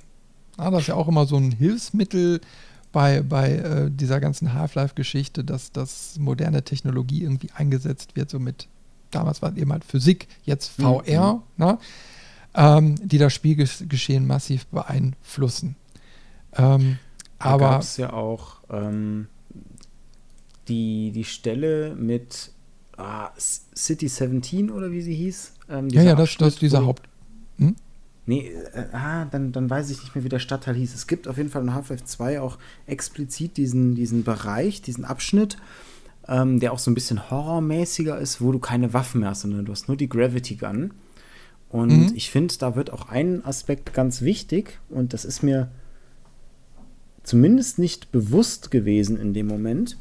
Aber jetzt, wo du es nochmal noch mal erwähnt hast, so in dem Kontext mit Gordon Freeman als, als, äh, als Physiker, als Wissenschaftler, ähm, in dem Abschnitt muss man ja seine Umgebung und auch ähm, die, die Gegebenheiten, die da sind, intelligent nutzen, um da zu überleben. Also in, in dem Kontext, finde ich, haben sie es gut hingekriegt, zumindest in diesem Abschnitt, nochmal auf die Wurzeln von Gordon Freeman hinzuweisen. Ja, ja, ja, ja, ja. Nee, also das finde ich gut, aber ich hätte mir eben halt gewünscht, dass du nochmal durch irgendeinen Laborkomplex kommst oder so. Verstehst du, dass du auch einen direkten Bezug zu Black Mesa beziehungsweise zu Aperture oder also dass du, dass du ein bisschen mehr in diesem Universum so eine Einbettung gehabt hättest. Mhm. Also dieser, dieser Umstand, dass das jetzt äh, auch nicht in einer US-amerikanischen Stadt spielt, weil ich glaube ja Black Mesa irgendwie New Mexico gelegen hat. Ne? Hm. Also wäre jetzt so das nächste gewesen, okay, die Welt wird überrannt, so dann hättest du jetzt auch in New Mexico ähm, eine Stadt dir aussuchen können oder keine Ahnung, irgendwo in den USA oder Kanada, irgendwo auf dem Kontinent. Ne? Hm. Ähm, warum sie dann diesen krassen Rutsch gemacht haben auf die andere Erdhalbkugel, weiß ich nicht. So, na? Das, also was anderes hätte einfach optisch besser gepasst. Also ich meine, wenn du jetzt den Walking Dead oder so nochmal anguckst, ne, das spielt ja auch auf einem Kontinent. Das ist so in, in so einer isolierten Umgebung. Ja. Es wird ja nicht unbedingt immer die ganze Welt erklärt. Mhm. Und, und das ist ja auch nicht immer zwingend notwendig. Aber wenn du auf einmal anfängst, die Welt zu erklären, dann muss das Bild stimmig sein. Und das hat eben halt dieser Umstand, dass sie sich so entschlossen haben, die Geschichte zu erzählen, hat für mich eher mehr Unschärfe erzeugt, als mehr. Ne? Also hättet als hinterm Ozean äh, auf, auf, äh, in den Vereinigten Staaten dann fest ähm, alles äh, ähm, sag mal, stattgefunden, dann wäre einfach so die Geschichte gewesen. Aber so bekommst du ein Gesamtweltbild, was unscharf ist. Mhm. Ja. Wie sieht das denn aus ähm, mit einer Charakterentwicklung? Hat Gordon Freeman sowas wie eine Charakterentwicklung in den Spielen, die es momentan gibt? Und ähm, falls ja oder nein, ähm, würdest du dir so etwas für die Zukunft wünschen, beziehungsweise in welche Richtung sollte das deiner Meinung nach gehen? Also er hat es, er hat es nicht, weil du folgst ja im Endeffekt schlauchartig, wie ich schon sagte, so den, den ganzen Levelverlauf und du Mhm. hast ja nur diese Konfrontation mit dem G-Man, ähm, wo, wo dann so quasi heißt, ja, du bist der richtige Mann am richtigen Ort zur richtigen Zeit oder so, ne? So, Mhm, so mhm. diese, diese Geschichten. Wo, wo er das einfach so sagt, ja, warum, wieso? Ja, weil du vielleicht die Knarre hast oder so. Aber das wird eigentlich nicht so richtig aufgeklärt. Also, warum gerade du und nicht jemand anderes? Ja. Ähm, ich würde mir definitiv wünschen, aber ich glaube, dass Valve da wieder sein, seiner, ich sag mal, Strecke da treu bleibt und ihn so lässt, wie er ist. Aber Half-Life Alex zeigt mir einfach, dass das eigentlich sehr schön ist, wenn deiner Figur, die du spielst, auch gerade reagiert. Die lacht, ne? die freut sich, wenn sie irgendwie ein Monster besonders äh, gut um die Ecke gebracht hat, ne? die für Dialoge mit Leuten über Funk, ne? ähm, die hat einen Vater, also da ist eben halt auch eine soziale Komponente, die da eine Rolle spielt. Und das macht das Ganze noch viel, viel immersiver für mich. Mhm. Und das würde ich mir auch wünschen, dass das vielleicht dann nochmal korrigiert wird. Obwohl da vielleicht in sich dann auch wieder ein Bruch wäre. Also da, da müsste man mal drüber diskutieren. Würde mich auch mal so die externe Meinung von unseren Hörern mal so interessieren. Wie seht ihr das? Na? Ähm, dürfte man jetzt Gordon Freeman ähm, auf einmal das Sprechen beibringen? Na? Aber wie gesagt, ich fände es besser. Allerdings, diese, diese, dieser Wunsch wird ja auch wiederum befriedigt durch Alex. Also ich finde diesen, ich finde diesen Weg, finde ich eigentlich gut. Also, dass sie sagen, wir nehmen jetzt eine, einen Sidekick aus dem zweiten Teil und äh, sie ist auf einmal die Protagonistin und macht genau das, was wir vielleicht bei Gordon Freeman vermisst haben. Also vielleicht ist es auch ein Konzept, was in sich aufgeht, wenn jetzt ein Half-Life 3 rauskommt und Gordon Freeman immer noch nicht das Sprechen gelernt hat, dass wir aber im Gesamtkontext nichts vermissen. Das weiß ich aber eben halt noch nicht. Das, das müsste man dann sehen, wenn wirklich das, das Spiel dann da ist, ob es sich für mich dann auch gut anfühlt. Mhm. Ja, aber schlussendlich Charakterentwicklung, nein, wird im Endeffekt obendrauf gefropft, ist auch nicht in sich stimmig, aber trotzdem so in diese ganze Welt eingebettet, fast, ist einfach diese Faszination Freeman für mich entstanden. Ja, kann ich nachvollziehen. Finde ich auch bis heute noch einen der, ich sag mal, diskussionswürdigsten Charaktere, weil äh, ja, weil er, ähm, wenn, wenn man so klassisch draufschaut mit den klassischen Attributen von einem Charakter, irgendwie hat er keinen Charakter und irgendwie hat er doch einen Charakter. Das ist so, so Schrödingers Charakter. Ja, ja, deswegen wollte ich noch unbedingt irgendwie so mit thematisieren, weil wir hatten so schöne Beispiele von richtigen Charakteren. Also ein Geralt ist ein Charakter, ein Rufus ist ein Charakter und selbst der Namenlose aus Gothic ist ein Charakter. Und dann hast du aber eben halt so einen Gordon Freeman, der eingeführt wird als Charakter, aber dann eben halt dann so, so Lücken aufweist, aber trotzdem eine starke Faszination ausübt. Ja, hat, hat natürlich die Gefahr, wenn man deinen Wunsch erfüllt und Gordon Freeman eine Stimme gibt und einen Charakter, dass er dann ähm, ähnlich wie der Namenlose wird. Was nicht zwingend schlecht ist, aber ja, vielleicht so ein, so ein Alleinstellungsmerkmal nehmen könnte. Also ich kann mir gut vorstellen, dass die, wenn, wenn, wenn sich das rauskristallisieren müsste, dann vielleicht sogar sagen, ja, pass mal auf, der ist einfach stumm. Also dass dann einfach irgendwann gesagt wird, der ist stumm, weil die ganzen Protagonisten in den Spielen nehmen es ja auch hin, dass er nicht spricht. Also ich meine, wenn du jetzt mit jemandem sprichst und eigentlich nur einen Monolog führst, dann, dann würdest du ja irgendwie komisch reagieren, weil warum antwortet dein Gegenüber nicht? Warum interagiert er mit dir nicht? Und boah, das ist, boah, da, das, also du hast gerade so, so, so einen Mindblow-Moment bei mir. Also, das wäre ein Twist, der wäre der Hammer. Also, meine Güte, das wäre wirklich cool. Dadurch würde es ja auflösen, weil die Leute wissen, okay, er ist stumm, er kann einfach nicht sprechen. Und die Mimik siehst du ja auch nicht, weil du ja aus der Ego-Perspektive spielst. Also die ist einfach außen vor. Aber trotzdem reagieren die Leute ganz normal, gehen ganz normal mit dir um. Mhm. Also kann man jetzt suggerieren, er kann einfach nicht sprechen. Also, sollte das dann Half-Life 3 sein, hier habt ihr das zuerst gehört. Ja, wir haben es geleakt. ja, also äh, wir dürfen gespannt sein. Also ich denke mal, äh, Half-Life 3 wird noch ähm, ein paar Jährchen dauern. Jetzt haben wir ja erstmal Alex und ich bin mal gespannt, wie es da weitergeht. Ich werde auf jeden Fall nicht spoilern. Ich erlebe die Geschichte momentan mit Gronk. An dieser Stelle, auch wenn du es nicht hörst, vielen Dank. er macht sehr amüsant und zeigt auch, wie, wie gut diese, dieses VR-Erlebnis mittlerweile funktioniert.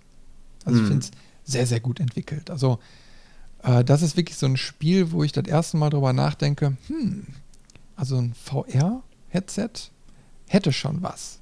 Weil du wirklich, äh, also er ist ja immer fasziniert davon, wie immersiv das Erlebnis ist. Und, und ähm, das kommt auf dem Bildschirm, wenn du dir das aufgezeichnete Video anguckst, gar nicht rüber, weil mhm. äh, dann, dann kommt irgendwie so ein riesiges Gebilde auf dich zu und du siehst auf dem Monitor, ja, okay, es, es kommt runter. Und er, er dreht gerade ab und sagt, das ist Wahnsinn, ich, ich, bin, ich bin hier, ich, ich sehe das auf mich zukommen. So, und das ist ja dieser Effekt, wenn du wirklich VR erlebst. Das kannst du ja nur erleben, wenn du wirklich so eine Brille auf hast. Und ich kann ja. ihn so gut nachvollziehen. Das ist bestimmt mega geil. und deswegen, also da freue ich mich und bin mal gespannt, wenn ich das irgendwann mal selbst erlebe und äh, also jetzt das Step by Step das Spiel auch durchspielt. Und ich glaube, das wird auf jeden Fall wieder ein Meilenstein, na, der in die Geschichte eingeht. So, weil Valve einfach ein Geschick dafür hat, Technologie einzusetzen und die mit Spielgeschehen zu verquicken. Ja. Also ich höre auch nur Positives davon. Ähm, wobei ein Kritikpunkt, den ich hin und wieder mal gehört habe, ist, dass für den einen oder anderen zu wenig Innovation drin steckt, weil ähm, im Prinzip die das Spiel ist ja eigentlich auf Valves eigene äh, VR-Brille gemünzt. Und die hat so als Besonderheit, dass du jeden Finger einzeln bewegen kannst, der Spielfigur. Mhm. Die, die einfachen VR-Headsets können das ja nicht. Und ich glaube, das war so ein Kompromiss, den Valve da aber eingehen wollte, dass quasi sie jetzt keine Spielmechaniken oder irgendwas bauen, die mit anderen Headsets, äh, mit anderen VR-Brillen nicht funktionieren, weil man die einzelnen Finger nicht bewegen kann. Mhm. Ähm, es gibt so eine Stelle im Spiel, wo, also wie gesagt, ich kenne nur die Tests und ein, zwei Bilder, aber ich habe es nicht gespielt. Ich habe mir auch kein Let's Play oder in der Richtung angeguckt. Aber es gibt wohl irgendwann eine Szene, wo man sich an ein Klavier setzen kann und wirklich mhm. Klavier spielen kann mit ja. den einzelnen Fingern. Ja. Und das stelle ich mir schon. Das gibt so eine Perspektive. Hey, guckt mal, was wir hätten machen können, haben wir aber nicht. Also, das soll gar nicht sagen, dass das Spiel schlecht ist. Nur die, die Kritik ist halt in dem Sinne, dass man dadurch zeigt, hier hätte viel mehr drin stecken können, noch mehr Innovation, wenn der Markt dafür bereit wäre. Mhm. Ja, ja, also deswegen meine ich ja, da, da liefern sie sehr, sehr viel, ähm, weil äh, das, das finde ich eben halt so faszinierend. Du kannst einzelne Knöpfe drücken. Also wenn du vor einem Aufzug stehst, kannst du den Zeigefinger spreizen und in diese Vertiefung, wo der Knopf ist, reingehen und den Knopf drücken. Und du hast eine Interaktion. Du hast das Klavier. Du kannst dich an das Klavier setzen und kannst theoretisch auf dem Klavier spielen. Du kannst in, ähm, in, in, in, in Boxen reingucken, du kannst äh, Schränke auf und zu machen, du kannst Wasserhähne bewegen, du kannst also so ziemlich mit, also mit sehr, sehr vielen Objekten kannst du interagieren. Auf eine natürliche Art und Weise. Ich bin immer selbst erschrocken, wenn ich dann Gronk sehe. Äh, er geht dann so mit einer Selbstverständlichkeit durch ein Regal durch, wo Boxen und so drin stehen und räumt die an eine Seite, schmeißt die mal um oder nimmt eine Glasflasche in die Hand und tut so, als ob er trinkt. Und mhm. äh, man sieht das dann auch aus der Perspektive, als ob er wirklich sich die Flasche dann an den Mund setzt. Und das ist natürlich ein technischer Aspekt, äh, der fasziniert. Also auch beim Schießen musst du über Kimme und Korn, beziehungsweise hinterher dann mit so einem Laservisier oder mit, mit so einem kleinen Punktvisier. Ähm, also die haben verschiedene Ebenen eingebaut, wo dieses VR-Erlebnis dann auch unterschiedlich umgesetzt wird. Und das zeigt, was alles in Zukunft möglich wäre. Ich glaube auch, dass wir jetzt gerade in einem Zwischenschritt sind. Also nach dem Motto, hey, guck mal, was mit der aktuellen Hardware und Software möglich ist. Und wenn wir jetzt weiter daran arbeiten, dann könnte das in ein paar Jahren noch ganz, ganz anders aussehen. Mhm. Aber so war, so tickte Valve ja schon immer. Nach dem Motto, wir legen jetzt die Messlatte mal ein bisschen höher und alle anderen müssen sich, also werden sich in Zukunft daran ausrichten und wir werden dann auch noch bessere Spielerlebnisse haben. Also ich meine,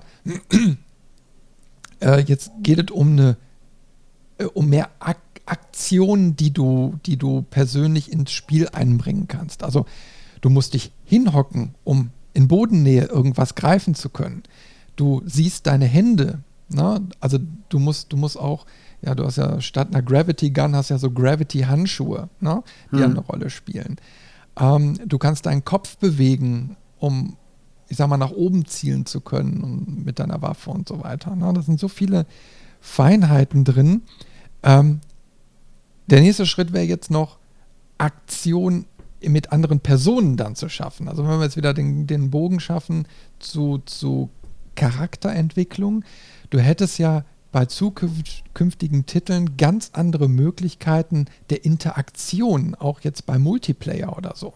Ne? Also mhm. wenn ich an äh, äh, das Potenzial denke, was du mit Koop-Shootern aufbaust. Und jetzt sind wir wieder bei Valve. Äh, Portal-Universum ist ja eher so ein Koop-Ding auch gewesen. Du könntest dieses System wunderbar nutzen, um ein Koop-Szenario zu entwickeln, um besser mit anderen Charakteren interagieren zu können. Na? Du übergibst Objekte, du sprichst miteinander, du, du planst besser deine Aktionen im Spiel und dann bekommen auch Charaktere nochmal eine viel intensivere äh, Wirkung. Na, also ich glaube, da sehen wir gerade erst die Spitze vom Eisberg, was durch diese Technologie möglich ist. Technologie ist ein gutes Stichwort. ja. Wir haben noch einen anderen Typen, der, der äh, ja, ein genau. interessanter Charakter ist. Genau. Ähm, und da hat Technologie auch was sehr prägendes, finde ich zumindest, mit zu tun. Was ich interessant finde, tatsächlich, ist ähm, auch so in Vorbereitung hier auf die Folge. Du hattest mir den, den Charakter nochmal vorgeschlagen, ähm, dass wir ihn mit reinnehmen und ich muss auch sagen, er war mir im ersten Moment nicht zwingend im Kopf, wo ich äh, über Spielecharaktere nachgedacht habe. Aber dann, wo du es erwähnt hast, habe ich gedacht, na klar, gibt ja auch die, die ganzen Spiele zu ähm, diesem Charakter und das wird jetzt, glaube ich, interessant, weil wir ihn beide gut finden. Ja, vor allen Dingen hat er ganz viel Geschichte. Jahrzehntelange Geschichte. Jetzt können wir ja mal verraten, über wen wir sprechen wollen. Und zwar wollen wir über Batman spiel, äh, sprechen. Ich bin Batman. Ich bin Batman. so, und äh, da gab es natürlich in den letzten Jahren die äh, Spielereihe von Warner Brothers, also die ganze Arkham-Geschichte. Ähm, äh, mhm. Vier oder fünf, ne? Ich habe es gesagt noch gar nicht. Ich glaube, den letzten Teil habe ich noch gar nicht. müssten es sein. Vier müssten es sein, ja. Aber ich fand das interessant, weil, wo wir jetzt so über die ganzen Charaktere jetzt dieser beiden Podcast-Folgen mal so gesprochen haben, und wir dann auch so bei einem Gordon Freeman gelandet sind, der ja eigentlich eben halt, wie wir halt schon gerade festgestellt haben, so Held und irgendwie, ne, also Charakter ähm, fehlt dann, dann doch so ein bisschen. Und Batman ist so eine Figur, die es seit Jahrzehnten gibt, die eine enorme Entwicklung immer durchgemacht, aus verschiedensten Perspektiven dargestellt wird, auch in den Comics. Äh, von, von positiv bis Anti-Held bis alles war da irgendwie schon so bei. Mhm. Und dann wird so eine Spieleserie gemacht. Und ich meine, wenn wir jetzt über vier, fünf Folgen reden, das ist verdammt viel. Na, also ich meine, große Titel wie Mass Effect oder so, ähm, die sind dann äh, irgendwann mal kaputt gegangen. Ähm, und da gibt es ja noch so, oder Dead Space, ne? Also wo, mhm. wunderbare Spiele, die aber irgendwie über die Zeit kaputt gegangen ist, aber so eine Batman-Serie, da gibt es dann sogar vier oder fünf Teile von. Und Batman ist für mich aber auch so ein Charakter, wo ich sage, ich finde das Universum irgendwie immer cool. Ich finde es ansprechend.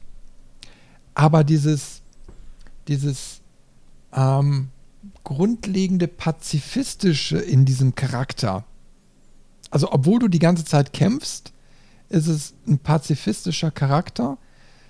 Ist immer wieder so eine Sache, die eckt bei mir an. ich verstehst du, was ich meine? Also hat der Motto, hey, ich will bloß keinen Bösewicht umbringen, aber ich hause alle zu Brei.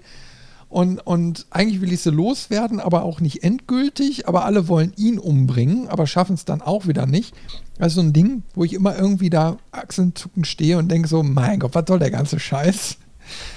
äh, woanders spielt es ja irgendwie auch kein Problem, wenn irgendwelche äh, Bösewichte dann mal das Zeitliche segnen.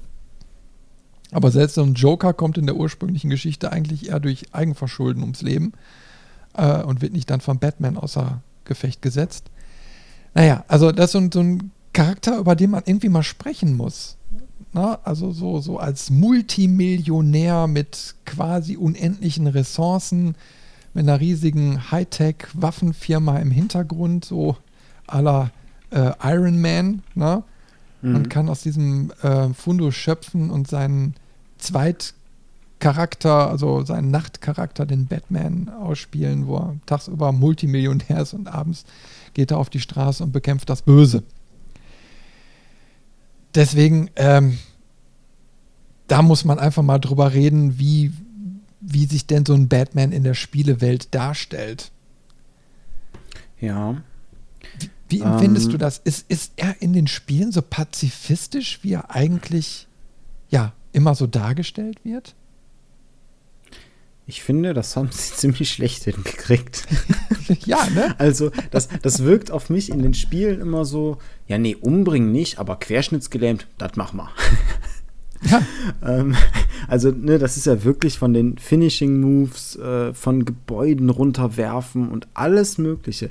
Macht da alles mit, aber angeblich sterben die, die Leute nie, wobei ich ihm das auch nicht abkaufe, wenn er da von einem Hochhaus einen, einen Schurken runterkickt und äh, der unten ankommt, dass der noch am Leben ist, halte ich für unwahrscheinlich. Ähm, das haben tatsächlich, oder das hat das, das Spider-Man-Spiel, was später rauskam, was ja vom, von der Gameplay-Idee oder auch vom Kampfsystem her sehr ähnlich ist, besser hingekriegt, weil du in den Spider-Man-Spiel aktiv siehst, wie die Leute gerettet werden. Also sprich, wenn ich im Spider-Man-Spiel jemanden vom Dach schmeiße, ähm, dann heftet Spider-Man ihm noch ein Gadget mit an und das Gadget zieht diese Person nach einer bestimmten Fallhöhe an die Gebäudewand und klebt sie da fest. Also, mhm. Also dass ich wirklich aktiv sehe, okay, er ist da festgeklebt und er bewegt sich sogar noch. Also er, er bewegt sich, er beschwert sich vielleicht noch, dass er festgeklebt ist. Und das ist, finde ich, gut umgesetzt, dass man sieht, okay, er bringt wirklich keinen um. Bei Batman, der geht ja auch, der gilt ja auch in dem, in dem DC-Universum ähm, wesentlich härter vor. Ähm, und ja, diese Härte haben sie im Spiel gut getroffen. Aber es ist immer so dieser Konflikt mit diesem, ich bringe niemanden um. Ähm, also da bin ich, da bin ich vollkommen bei dir. Das, das eckt bei mir auch in der Regel bei diesem Charakter immer an. Ja, also ich finde es ich dann eben halt so ein bisschen schade, ähm, weil, weil, also man, man muss ja immer die Gesamtentwicklung so sehen. Ich kenne jetzt auch nicht alle Comics oder so, ich bin jetzt nicht der Mhm. absolute Batman-Nerd oder so, ne? Und ich weiß, dass da noch viel hinter Sachen schlummert, über die wir jetzt gar nicht sprechen können. Ähm, deswegen, also auch liebe Hörer und Hörerinnen, äh, also ihr dürft euch gerne mit einbringen, wenn wir totalen Scheiß erzählen. Nein, aber ich meine, so der erste Batman, äh, ich sag mal, im Fernsehen war ja nun mal diese, diese Slapstick, Co äh, ja, Comedy, halb mit, mit Trickfilm, so Geschichte, ne? So aus den Mhm. 60ern, glaube ich. Und äh, dann bist du, aber wo, wo du immer so gemerkt hast, pass mal auf, der, der Typ möchte ja intelligent sein, ne? Und hat seinen Sidekick äh, Robin, ne? ähm, den er eben mal so an die Hand nimmt und der so ein bisschen den naiveren Part spielt und er so der, ne? ähm, der Multimillionär, äh, der, der dann aber ganz bewusst vorgeht und planerisch, was kann man machen und ne? So, da nimmt man auch so, ja, da, da, dann kauft man das Ganze ab, dass da eigentlich die Gegner eher ausgetrickst werden. Allerdings sind sie auch nicht so aggressiv wie jetzt in modernen Darstellungen. Ne? Also wo ja eigentlich nur noch äh, Mord und Totschlag herrscht. Ne? Mhm. Ähm, und natürlich ist der Charakter auch viel, viel düsterer geworden über die ganzen Jahrzehnte. Ne? Ja, das ist äh, definitiv ein Punkt und ich muss auch sagen, für mich funktioniert der Charakter am besten, wenn er in diesem in Anführungszeichen noir-artigen äh, Ja, definitiv. Universum spielt. Ja, Weil er ja, ist ja. ja eigentlich auch, ähm, wir sprechen jetzt immer darüber, dass er, dass er die Bösewichte ver, verkloppt äh, oder außer Gefecht setzt.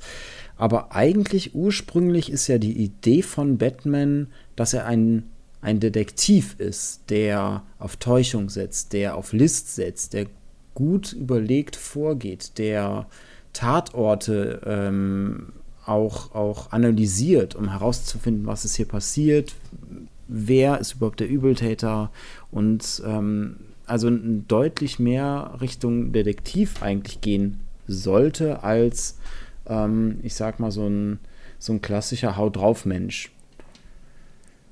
Das fehlt mir so ein bisschen bei den aktuellen Spielen, also wo es zwar auch Mechaniken in der Form gibt, aber da wurde ja auch immer viel darüber diskutiert. Das Spiel bleibt sich ja nicht treu. Es, es, es, ist ein, es sind Actionspiele. Ne? Du schwingst dich so durch die Stadt wie Spider-Man. Ne? Und du hast ein Waffenrepertoire, was du dir so Stück für Stück freischalten kannst, um natürlich auch interessant in der Spielwelt agieren zu können. Also das ist, soll soll jetzt nicht alles total negativ sein. Nur diese Konsistenz vom, vom, vom Batman, die, die geht da eben halt bei drauf. Weil du müsstest, also er ist ja nun mal ein normaler Mensch ohne Superkräfte. Ja? Und das macht ihn ja auch so besonders in diesem ganzen DC-Universum, weil er ja eben halt ähm, da wirklich nur auf seine militärische Ausrüstung und seinen, seinen Kopf irgendwie setzen kann. Und trotzdem kommen mir dann zu viele Gegner ins Spiel. Ich würde dann eher so von, von so einem Batman eigentlich mir wünschen, wie du schon sagst, er agiert aus dem Schatten heraus, äh, er pickt sich Einzelne raus, er versucht jeder Konfrontation aus dem Weg zu gehen und um eigentlich das große Ganze eher im Auge zu behalten. Und dann Mhm. kommt eben halt so ein Spiel, wo du eigentlich nur einen Gegner nach dem anderen äh, da irgendwie außer Gefecht setzt und versuchst so viele Gadgets wie möglich einzusetzen. Ähm, aber was dann eben halt nicht so richtig stimmig ist. Also ich meine, das hätte man meines Erachtens besser machen können, um, um so einen Batman auch darzustellen. Ja, vor allen Dingen im, im Finale übertreiben sie es ja vollkommen, wo du einen Panzer hast und es gibt Panzergefechte und du zerschießt da alles, was es geht. Ich meine, sie erklären es ähm, storytechnisch immer, dass die ähm, die gegnerischen Panzer äh, ferngesteuerte Drohnen sind, aber ja, es hat über eine Zeit Spaß gemacht. Stimmig für den Charakter war es meiner Meinung nach nicht. Ja, also ich meine auch, wenn du dann Fahrzeuge hast, jetzt auch auf, in den, in den äh, letzten Kinofilmen, die dann irgendwelche Maschinengewehre eingebaut haben, also eigentlich Waffen, die definitiv dafür sind, irgendjemanden umzubringen. Die sind für nichts anderes. Ne?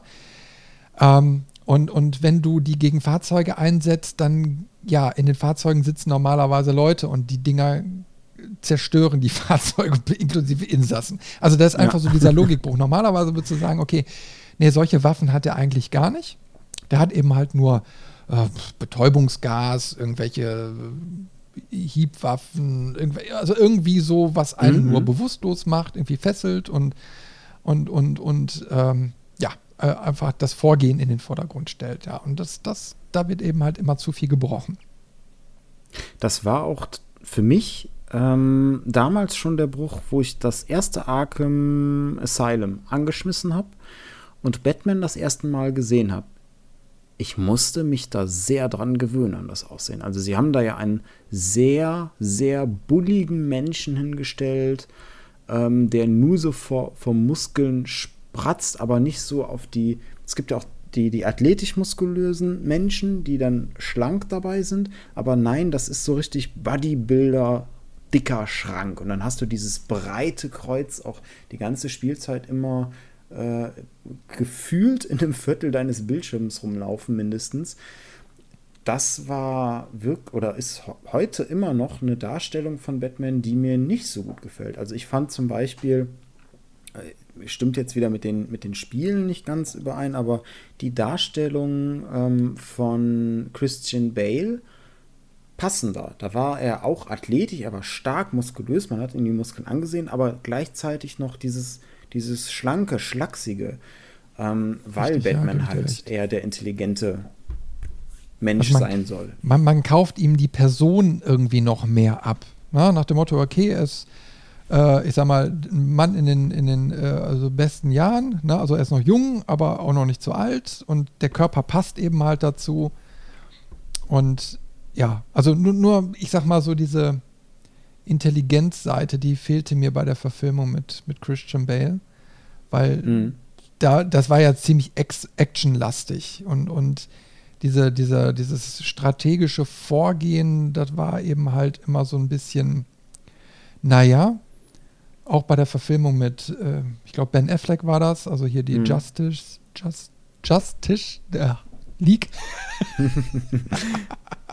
naja, also ähm, wo, wo er ja so, so ähm, dann hinterher mit, mit Superman, ah, genau, Batman vs. Superman, das war das. Na? Ne? Da war ja, der, ja. Der, das Vorgeplänkel.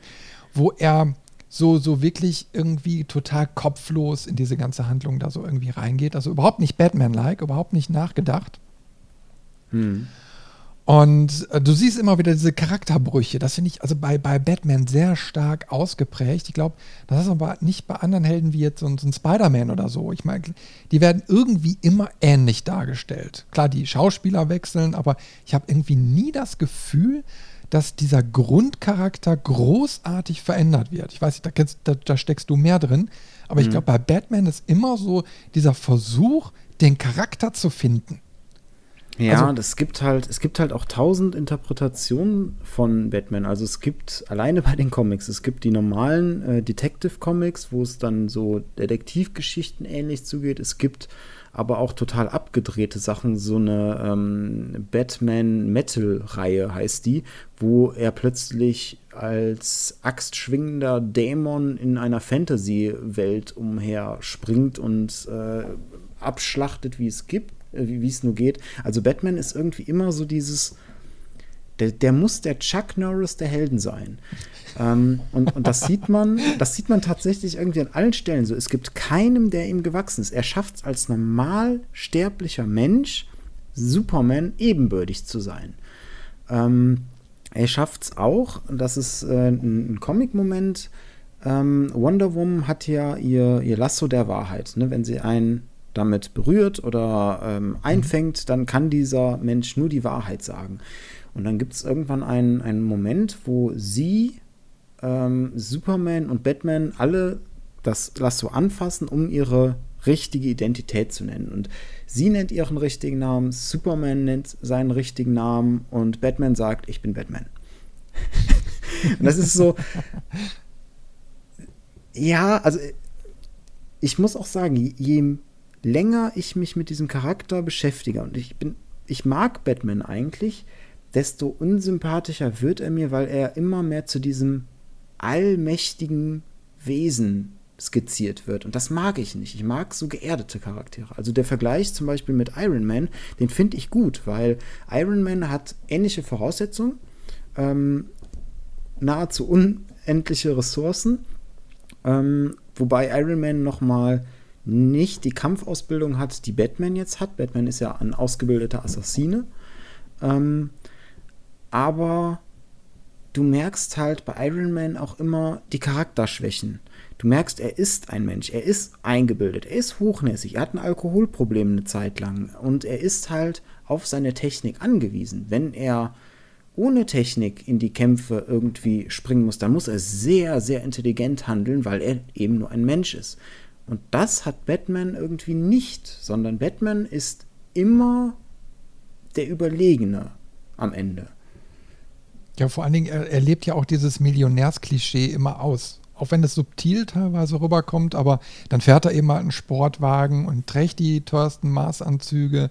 Also er entspricht immer diesem Klischee und, und nachts ist er dann so ein, ein völlig anderer. Ja. Na? Also greift natürlich auf diese Ressourcen zu, ähm, aber schlussendlich, da, da ist eben halt auch so ein unscharfes Bild, wenn, ich, ich weiß jetzt nicht, ob er jetzt in, in allen Geschichten diese Assassinenausbildung hat, die ja auch in ähm, den Christian Bale-Filmen da so zelebriert wird. Mhm. Da stecke ich jetzt eben halt nicht so drin, ob das so, so ein fester Grundcharakter grundsätzlich ist. Aber da ist dann eben halt ein harter Bruch so, wo ich denke, eigentlich müsste so ein Charakter, der so eine Ausbildung und, und, und, und so eine Wegfindung in seinem Leben hinter sich gebracht hat, eigentlich ganz anders geerdet sein. Mhm. Also, dass das deutlicher wird, dass er auch tagsüber oder dass er gerade tagsüber eigentlich in eine Rolle schlüpft und nachts eigentlich der ist, der wirklich ist. Und das ist, glaube ich, nicht immer so gewährleistet. Ich kaufe das ja. eine und das andere dem Charakter nicht ab. Ja, das, das stimmt irgendwie. Also zumindest in den Spielen haben sie es nie so hingekriegt. Ich finde, in den Christian Bale-Filmen haben sie es ansatzweise ganz gut gelöst. Ähm, da wird das ja auch immer mal wieder thematisiert. Ähm, aber auch so, um, um wieder auf die Spiele hauptsächlich zu kommen. Ich finde, Batman ähm, ist eigentlich nicht sehr viel besser als seine Gegenspieler. Und das sieht man halt an so Sachen wie skrupellos er vorgeht, auch wenn er am Ende nicht tötet, aber ne, alles andere ist ja quasi erlaubt und wie mental neben der Spur der Typ sein muss. Mhm. Also das ist halt, ich, also es ist irgendwie ein bunter Zirkus, Zirkus dieses Gotham, wo, wo ein Clown rumrennt, dann rennt einer mit Fragezeichen rum und macht irgendeinen Blödsinn, einer, der sich Pinguin nennt und so aussieht. Also so ganz absurde Charaktere und Batman reiht sich da perfekt mit ein. Batman ist, ähm, den, den, könnte man neben den Gegenspielern einfach daneben stellen und wenn man nicht wüsste, dass es dass Batman der Held ist, dann wird man sagen, so ist einer von denen. Und die hauen sich einfach gegenseitig immer auf die Umme. Ähm, das heißt irgendwie so dieses, dieses Heroische hat Batman meiner Meinung nach nur an wenigen Stellen. Und diese, diese wenigen Stellen werden auch irgendwie gefühlt zumindest immer weniger. Also er driftet immer mehr in Richtung ähm, seiner Gegenspieler ab und, und läuft damit Gefahr, so zu werden wie die Gegenspieler. Mhm. Also ich finde besonders gut eigentlich also den Erklärungsversuch äh, aus der ähm, Serie jetzt mit, mit Christian Bale, wo einfach dieses Mittel, was ins Trinkwasser gemischt wird, so als Auslöser genommen wird, warum die Charaktere so durchgedreht sind. Ne? Mhm, mhm. ähm, das finde ich gut. Das findet aber ja nur in den Filmen statt. Und ansonsten ist ja eigentlich der Dreh- und Angelpunkt immer dieser Wechsel zwischen Millionär und Batman und das in den Videospielen oder Computerspielen findet das ja gar nicht statt. Du bist ja nur Batman. Du bist mhm. ja nur in dieser Gestalt unterwegs. Du hast nur quasi einen Dialog mit Alfred über Funk oder so, wo, wo du dann mal irgendwie eine Unterstützung bekommst, wo du dir manchmal denkst, ja, äh, hier dieses Batman-Flieg-Ding, keine Ahnung, wie es jetzt gerade heißt. Mhm. Ähm, das kommt jetzt, das hätte auch früher schon kommen können. ne? Also eigentlich nach dem Motto, du hast so viele Ressourcen, warum nicht ein Knopfdruck und dann ist das Thema hier erledigt. Ähm, das ist dann so im, im Zwiespalt und, und wie gesagt, mir kommt eben halt nicht dieser Wechsel zwischen Millionär und Batman da so richtig zugute. Ne? Mhm. Ähm, da, da hätte ich mir bedeutend mehr gewünscht, weil so eine Figur wie, wie Batman kann sehr, sehr tiefgründig dargestellt werden. Und die Videospielreihe hat es meines Erachtens nicht geschafft, diese Tiefgründigkeit vernünftig aufzuarbeiten, sondern ist einfach jetzt nur auf Spaß getrimmt, was ja auch nicht schlecht ist. Mhm. Weil man, wir wollen ja alle beim Zocken wollen wir Spaß haben. Aber das, das, das, diese Grunddiskussion, die wir, glaube ich, beim letzten Mal schon geführt haben, dass man, wenn man die Spielebibliothek durchschaut und dann feststellt, da sind jede Menge geile Spiele bei, aber so richtige Helden, Lieblingshelden und Charaktere, ja, wo sind denn die? Hm. Und da zählt eben halt Batman dazu. Geiles Spiel, toll, aber Charakter und Entwicklung und die Einbettung in dem Kontext von Batman, hm. Ja, das sind so, so ähm, Fanservice-Spiele. Weil für die Leute, die das Universum kennen, sind die klasse. Dann sieht man, oh, guck mal hier, äh, klar, das das bekannteste Beispiel wahrscheinlich der Joker, der Riddler, aber dann kommen auch mal ähm, Charaktere drin vor, die vielleicht nicht so bekannt sind. Im, im zweiten Arkham City äh, zum Beispiel muss man irgendwann so eine mutierte Riesenfledermaus bekämpfen und das ist wirklich ein etablierter äh, Antagonist und der hat auch eine Origin-Story, die auch in dem Spiel so aufgenommen wird äh, und erklärt wird. Ähm, aber die, die eigentlichen menschlichen Konflikte, die diesen Charakter so interessant machen, die tauchen in den Spielen nicht auf. Das ist dann in den Filmen, das ist in den Serien, das ist in den Comics. Da wird das alles immer thematisiert. Die Ähnlichkeit zum Joker, ähm, die, die Tragik, die dieses ganze Rächer-Dasein überhaupt auf einer menschlichen Ebene hat oder auch mit seinen ähm, Gehilfen. Er hat ja äh, immer einen, einen Robin dabei. Also ne? merkt euch, liebe Zuhörer, man braucht immer einen Robin in der Tasche. Aber ähm, das, das sind ja auch nicht immer die gleichen. Das ist ja quasi, er, er zieht ja eine Generation nach der anderen auf und bildet sie aus. Und es gibt zum Beispiel einen Robin, der im Laufe seiner Karriere umgebracht wird vom Joker. Und das ist ein prägendes Erlebnis für Batman. Danach ist er ein gebrochener Mensch und agiert auch komplett anders als vorher. Und mit diesem Trauma muss er dann im Laufe der Zeit erst wieder lernen, umzugehen. Und das sind so diese ganzen interessanten zwischenmenschlichen Geschichten, die in den Spielen nie auftauchen. Ja, also ähm, das fand ich eben halt auch interessant, dass so dieser Charakter Robin so in den letzten Filmen und jetzt auch in den Spielen eigentlich überhaupt gar keine Rolle gespielt hat. Obwohl das ja eigentlich so, so der, der maßgebliche Sidekick seit Angedenken ist, weil daran orientiert sich Batman immer. Ne? Also, wo er eine, eine gewisse äh, Rolle einnimmt des Lehrers, wo er was weitergibt, wo er wo er in, in den Dialog tritt, wo er vielleicht auch mal selbst den Spiegel sich vorhalten lassen muss. Ne? Ähm, wo auch ein bisschen das Menschliche in den Vordergrund kommt, nach dem Motto, da ist Teamplay gefragt. Mhm. Und das ist ja, denke ich mal, auch bewusst aus den moderneren Darstellungen mehr und mehr entfernt worden. Ich finde es aber schade. Also man kann da eigentlich schon so schon fast sagen, dass so ein bisschen der Charakter in den letzten Jahren demontiert wurde, statt ihn weiter auszubauen und, und sich entwickeln zu lassen. Mhm. Weil also nicht jede ent maßgebliche Entwicklung, die jetzt äh, gemacht wird, ist auch wirklich eine, sondern meines Erachtens kommt dann wirklich so eine, so eine Demontierung da zustande, was eigentlich einen Rückschritt dann darstellt. Und ich glaube, das haben sie auch gemerkt und treten gerade wieder zurück, weil es gibt ähm, die neue Serie Titan oder neuere Serie Titans, wo es, ähm, also zu diesen Titans, der Anführer davon quasi ist ja ein ehemaliger Robin und zwar der, der allererste, den er hatte. Ähm, die zwei Ecken irgendwann so sehr aneinander, dass sich quasi die Wege erstmal trennen und er so seine eigene Identität finden muss.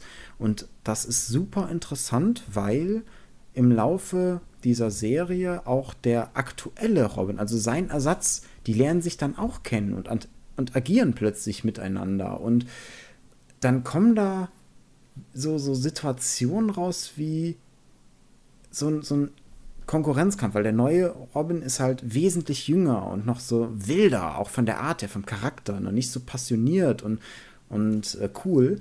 Und dann entsteht da so dieser, dieses Konkurrenzdenken, welcher Robin ist der bessere für Batman und, und so Sachen. Und über diese Schiene schaffen sie es wieder, Batman mehr Tiefe zu geben. Und das ist hoffentlich so die Marschrichtung, in die das Ganze jetzt wieder ein bisschen geht, weil, ähm, haben wir ja auch anfangs schon, schon mal erwähnt, Batman im Ursprung eigentlich ein super interessanter Charakter ist. Und auch der, der neue Film, der irgendwann kommen soll mit äh, Robert Pattinson, der soll deutlich mehr ein, ein Noir-Detektivfilm werden. Und auch so die Bilder, die man bisher gesehen hat, es wird alles wieder realistischer, weg von diesen Hightech-Rüstungen, Hightech-Autos oder auch äh, bei dem Christian Bale-Film mit dem Motorrad, was, wo der, der Reifen sich in alle Richtungen drehen kann, was völlig absurd wirkte. Ähm, davon geht man wieder weg, sondern wirklich, man möchte sich wieder zu den Wurzeln, zu diesen Detektivgeschichten hin bewegen. Und das kann, wenn es richtig umgesetzt ist, super interessant werden. Ja, glaube ich, glaube ich. Würde ich mir auch wünschen, muss ich wirklich sagen, weil das mal ja auch mal wieder eine andere Facette wäre. Mhm. Ähm, weil gerade diese klassischen Detektivgeschichten wüsste ich jetzt gerade nicht, ob das überhaupt noch irgendwo momentan eine Rolle spielt. So, muss man gerade. Also ich habe zum Beispiel ähm, L.A. Noir. Das ist, glaube ich, ein relativ ja, aktuelleres Beispiel noch. Das habe ich auf der PlayStation 3 noch gespielt. Mhm. Und äh, am Anfang war ich skeptisch. Also ein Spiel, was in den oh, 30er, 40ern irgendwie spielt. Ne? Ich glaube 30er. Mhm. Und äh, du fährst durch LA und klärst eben halt Mordfälle auf. Und immer in kleinen Episoden. Und das Spiel hat mich so gepackt, das hat mich so derbe gepackt, äh, ich habe es hinterher auf Schwarz-Weiß umgestellt. Ich habe wirklich äh, über drei Viertel des Spiels habe ich in Schwarz-Weiß gespielt, bewusst, weil dieser, dieser Look einfach die Geschichte viel besser getragen hat, als wenn ich es in Farbe gespielt hätte. Und ähm, ja, dieses, dieses ganze Setting, du gehst, du, äh, du gehst durch die Tatorte durch, die, du suchst nach Hinweisen. Ähm, äh, das, das war so faszinierend und bindend und vor allen Dingen durch diese, dieses Herunterbrechen auf einzelne kleine äh, Episoden, die hinterher ein Gesamtes ergeben haben. Äh, du, so hast du am Abend mal ein, zwei Episoden spielen können und hast lange Freude daran gehabt. Da war aber immer wieder so ein Abschluss drin. Mhm. Und das, das hat mich echt fasziniert. Und das könntest du auf Batman auch übertragen. Und ich habe irgendwie gehört, dass wohl ein L.A. Noir Teil 2 in Entwicklung sein soll. Ne? Hm. Und ähm, das zeigt mir ja, dass da auch wohl ein Bedarf ist auf dem Markt. Also ich würde mir wünschen, dass da auch Batman wieder in die Richtung geht und sagt, wir machen mal, wenn wir jetzt ein Reboot oder so machen, gehen wir auf diese Detektivschiene. Das, das fände ich klasse und dann in diesem richtigen Noir-Stil. Also mit, mit Gedanken vorgehen, also wirklich sich, sich, sich Gedanken machen, wie, wie, welche Möglichkeiten habe ich aus meinen Ressourcen mhm. und dann die Technologie einsetzen und dann auch verschiedene Wege haben, ne, um das Ziel zu erreichen. Und dann ruhig gerne pazifistisch. Ich hätte gerne mal wieder ein Spiel, wo es wirklich belohnt wird vom Spiel, wenn ich mal einen nicht umbringen muss. Mhm weil es eine ganz große Herausforderung ist, zu, zu schleichen, zu fliegen, sich irgendwo entlang zu rollen, um gerade nicht gesehen zu werden. Das, das, das finde ich geil ja, stimme ich dir vollkommen zu. In Teilen gibt es das ja an den Spielen. Also es gibt ja durchaus immer wieder die Abschnitte, wo du heimlich vorgehen musst, wo du zum Beispiel, du kommst in einen Raum herein, in eine größere Halle oder was weiß ich, da sind mehrere Gegner positioniert, die haben jetzt auch Sturmwaffen, ähm, die sind dir zahlenmäßig überlegen und da kannst du dich nicht einfach durchkämpfen, sondern du musst ganz bewusst äh, deine Umgebung nutzen, dich verstecken, deine Gadgets benutzen, um sie auszuschalten. Ähm, das heißt, diese, diese Grundzüge sind ja schon mit drin, nur zeitgleich hat man dann auch so, vor allem gegen Ende immer, ähm, in Arkham Asylum, das, das Spiel an sich spiegelt das eigentlich ganz gut wider mit dem ganzen Gadgets und heimlich vorgehen und, und möglichst nicht frontal. Und dann hast du gegen Ende aber Szenen da drin, wo du wirklich nacheinander, weiß ich nicht, 40, 50 Insassen einfach nur verdreschen musst. Ja, ja. Die, die, diese Szene schneid die komplett raus und du verlierst nichts äh, an, an dem Spiel. Es wird an der Story nichts gestrichen, es verändert den Spielspaß nicht es kann komplett rausgenommen werden. Und ähm, da muss einfach der Entwickler, und, und, sie sind ja gerade schon dabei, ein weiteres äh, Batman-Spiel zu machen, gibt es ja schon die ersten äh, Hinweise zu.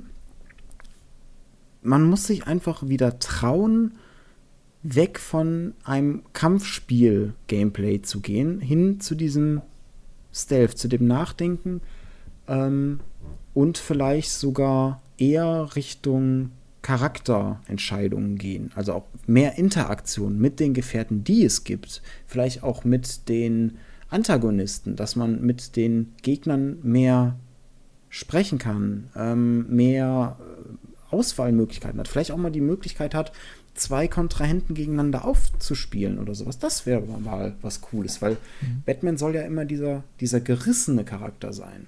Und mhm das wäre eine Möglichkeit, wie man das vielleicht ganz gut machen könnte. Ja, seien wir einfach gespannt. Also jetzt gute Vorlagen haben wir ja geliefert. Also wenn das bei den Entwicklern gehört wird, also ihr wisst jetzt, was ihr zu tun habt. Immer schön fleißig Levelmeister Podcast hören, dann wisst ihr, wie ihr ein Spiel vernünftig programmieren müsst. Nee, aber ähm, sind wir einfach mal gespannt, was so die Zukunft bringt. Jetzt haben wir auch ähm, ganz viel Negatives über Batman im Prinzip besprochen, beziehungsweise über die Darstellung in den Spielen. Ähm, trotzdem ist er bei uns jetzt auf den Listen zu den Lieblingshelden gelandet. Ähm, hast du noch mal kurz einen Satz, warum er bei dir trotzdem als Lieblingsheld zählt? Ja, ich mag einfach äh, die Art und Weise, wie, so, wie du diesen Charakter spielen kannst. Also weil er so facettenreich ist, ne? durch seine Gadgets, durch, durch sein Vorgehen und so. Deswegen habe ich ja immer schon gesagt, die Spiele machen Spaß. Hm. Die machen Spaß. Die sind gut äh, designt, ne? Äh, die sind sehr abwechslungsreich, teilweise ein bisschen zu arcadisch, insofern, dass du irgendwelche ja, Geheimnisse so, so wie so, ja, Pop-ups, so, so Lichtmarken irgendwo auf Dächern rumfliegen hast oder so. Ne? Mhm. Ähm, also da hätte ich mir ein bisschen subtiler gewünscht, also diese, diese Riddler-Aufgaben und so. Das überall siehst du irgendwie alles vollgepackt mit irgendwelchen Side-Quests. Ne? Mhm. Ähm, das hat mir jetzt beim Design nicht so gut gefallen. Aber sonst der Rest war einfach schön. Also waren, waren tolle Spiele. Ähm, wie gesagt, eins, glaube ich, fehlt noch auf meiner Eieruhr. Und äh, die waren aber alle so vom Look und Feel her einfach sehr unterhaltsam, klasse. Ne? Und dann spiele ich auch so einen Batman gerne. Nur ist doch klar, wenn man sich darüber unterhält, dann muss man ja auch mal Kritik üben ne? und mal so überlegen, ja, wo, wo kann man sowas denn mal einordnen? Ne? Wenn man jetzt vor allen Dingen, wenn man immer wieder mit Film- und Spieleadaptionen und so vollgemüllt wird, ne? Mhm. Äh, da muss man irgendwann mal so ein Fazit ziehen. Aber äh, schlussendlich, so die Spiele, die jüngsten, haben mir echt sehr gut gefallen. Ja, geht mir auch so. Ich habe ähm, das Batman Adventure Spiel von Telltale noch nicht gespielt. Das will ich aber mal nachholen, weil ich da so ein bisschen die Hoffnung habe, dass es in die Richtung geht, die wir eben schon in äh, langer Breite äh, ähm, dargestellt haben. Ich finde tatsächlich, sie schaffen es trotzdem, obwohl es diese, diese Punkte gibt, wo er aneckt, wo er mir nicht sympathisch ist, mich mitzureißen. Ähm, das liegt zu einem Großteil an dem Umfeld, in dem er agiert, aber ähm, auch an der Entwicklung, die mit ihm gemacht wird. Also er selbst vom Charakter entwickelt sich im Laufe der Arkham-Reihe wenig. Also es ist eine Entwicklung da, aber hauptsächlich in Richtung Gadgets und Fähigkeiten. Ähm, aber die Interaktion mit seinen Antagonisten, äh, mit seinen Gegenspielern, ähm, da passiert viel und da passiert auch typischerweise viel Drama und das ist dann das, was mich am Ende auch so ein bisschen an der Stange hält, dass mir, dass ich die Story cool finde, obwohl ich diese Probleme damit habe. Und mhm. das war so der Grund, warum ich gesagt habe, okay, deswegen kann ich ihn als Lieblingshelden trotzdem mit in diese Liste nehmen. Ja, klasse. Ich glaube, wir haben eine Stunde 45 schon auf dem Wecker. Meine Güte. Aber du siehst, ich sag mal, äh, wir haben jetzt nur über drei Charaktere gesprochen, wie, wie sehr man das Ganze noch ausufern könnte. Ich meine, könntest jetzt theoretisch nochmal die gleiche Zeit über alle drei sprechen und hättest immer noch nicht alles gesagt. Hm. Aber ich würde sagen, für heute kommen wir mal so langsam zum Ende und schließen damit auch so unseren Themenpodcast zum Thema Lieblingshelden ab. Ich bin mal gespannt, was wir uns als nächste Themensendung aussuchen werden. Jetzt haben wir Bösewichte und Lieblingshelden ja schon gehabt. äh, jetzt suchen wir uns eine andere Herausforderung, an die wir uns mal ranwagen werden. Ja. Und äh, da bin ich schon richtig gespannt drauf. Also es macht wirklich Spaß, mal so in die Diskussion einzusteigen. Allein schon über Charaktere. Herrlich. Also da haben wir noch Futter ohne Ende. Gut, Robin, äh, dann würde ich einfach mal sagen, ähm, machen wir Schluss für heute. Dank geht raus an alle Hörerinnen und Hörer, dass ihr wieder äh, fleißig wieder bis zu dieser Stelle gehört habt. Und wieder mal so der Aufruf, tretet mit uns doch gerne mal in Kontakt. Wir sehen ja, ihr hört fleißig unseren Podcast. Geht mal auf levelmeister.de und da könnt ihr auch gerne unter den Podcast-Folgen einfach mal einen Kommentar hinterlassen besucht uns auf Facebook in unserer Levelmeister-Gruppe. Da könnt ihr auch problemlos kommentieren. Instagram haben wir auch Levelmeister-Redaktion. Und da könnt ihr auch gerne mal einen Kommentar hinterlassen. Und da freut uns doch mal ein bisschen zu hören, wo ihr den Podcast hört und ja, wie ihr zu unseren Inhalten steht. Wir diskutieren hier stundenlang. und das ist doch bestimmt nicht immer so, wie ihr euch das vorstellt. Also gerne mal raus damit, wenn ihr äh, jetzt Batman total verunglimpft sie seht oder Gordon Freeman unverstanden oder äh, dass ich hier meinen Senf zu Resident Evil gegeben habe. Äh, gebt einfach mal Feedback. Dann sage ich danke, Robin. Gerne, Tschüss gerne. und bye bye. Bis zum nächsten Mal und äh, haltet alle die Ohren steif. Bis dann. Ciao.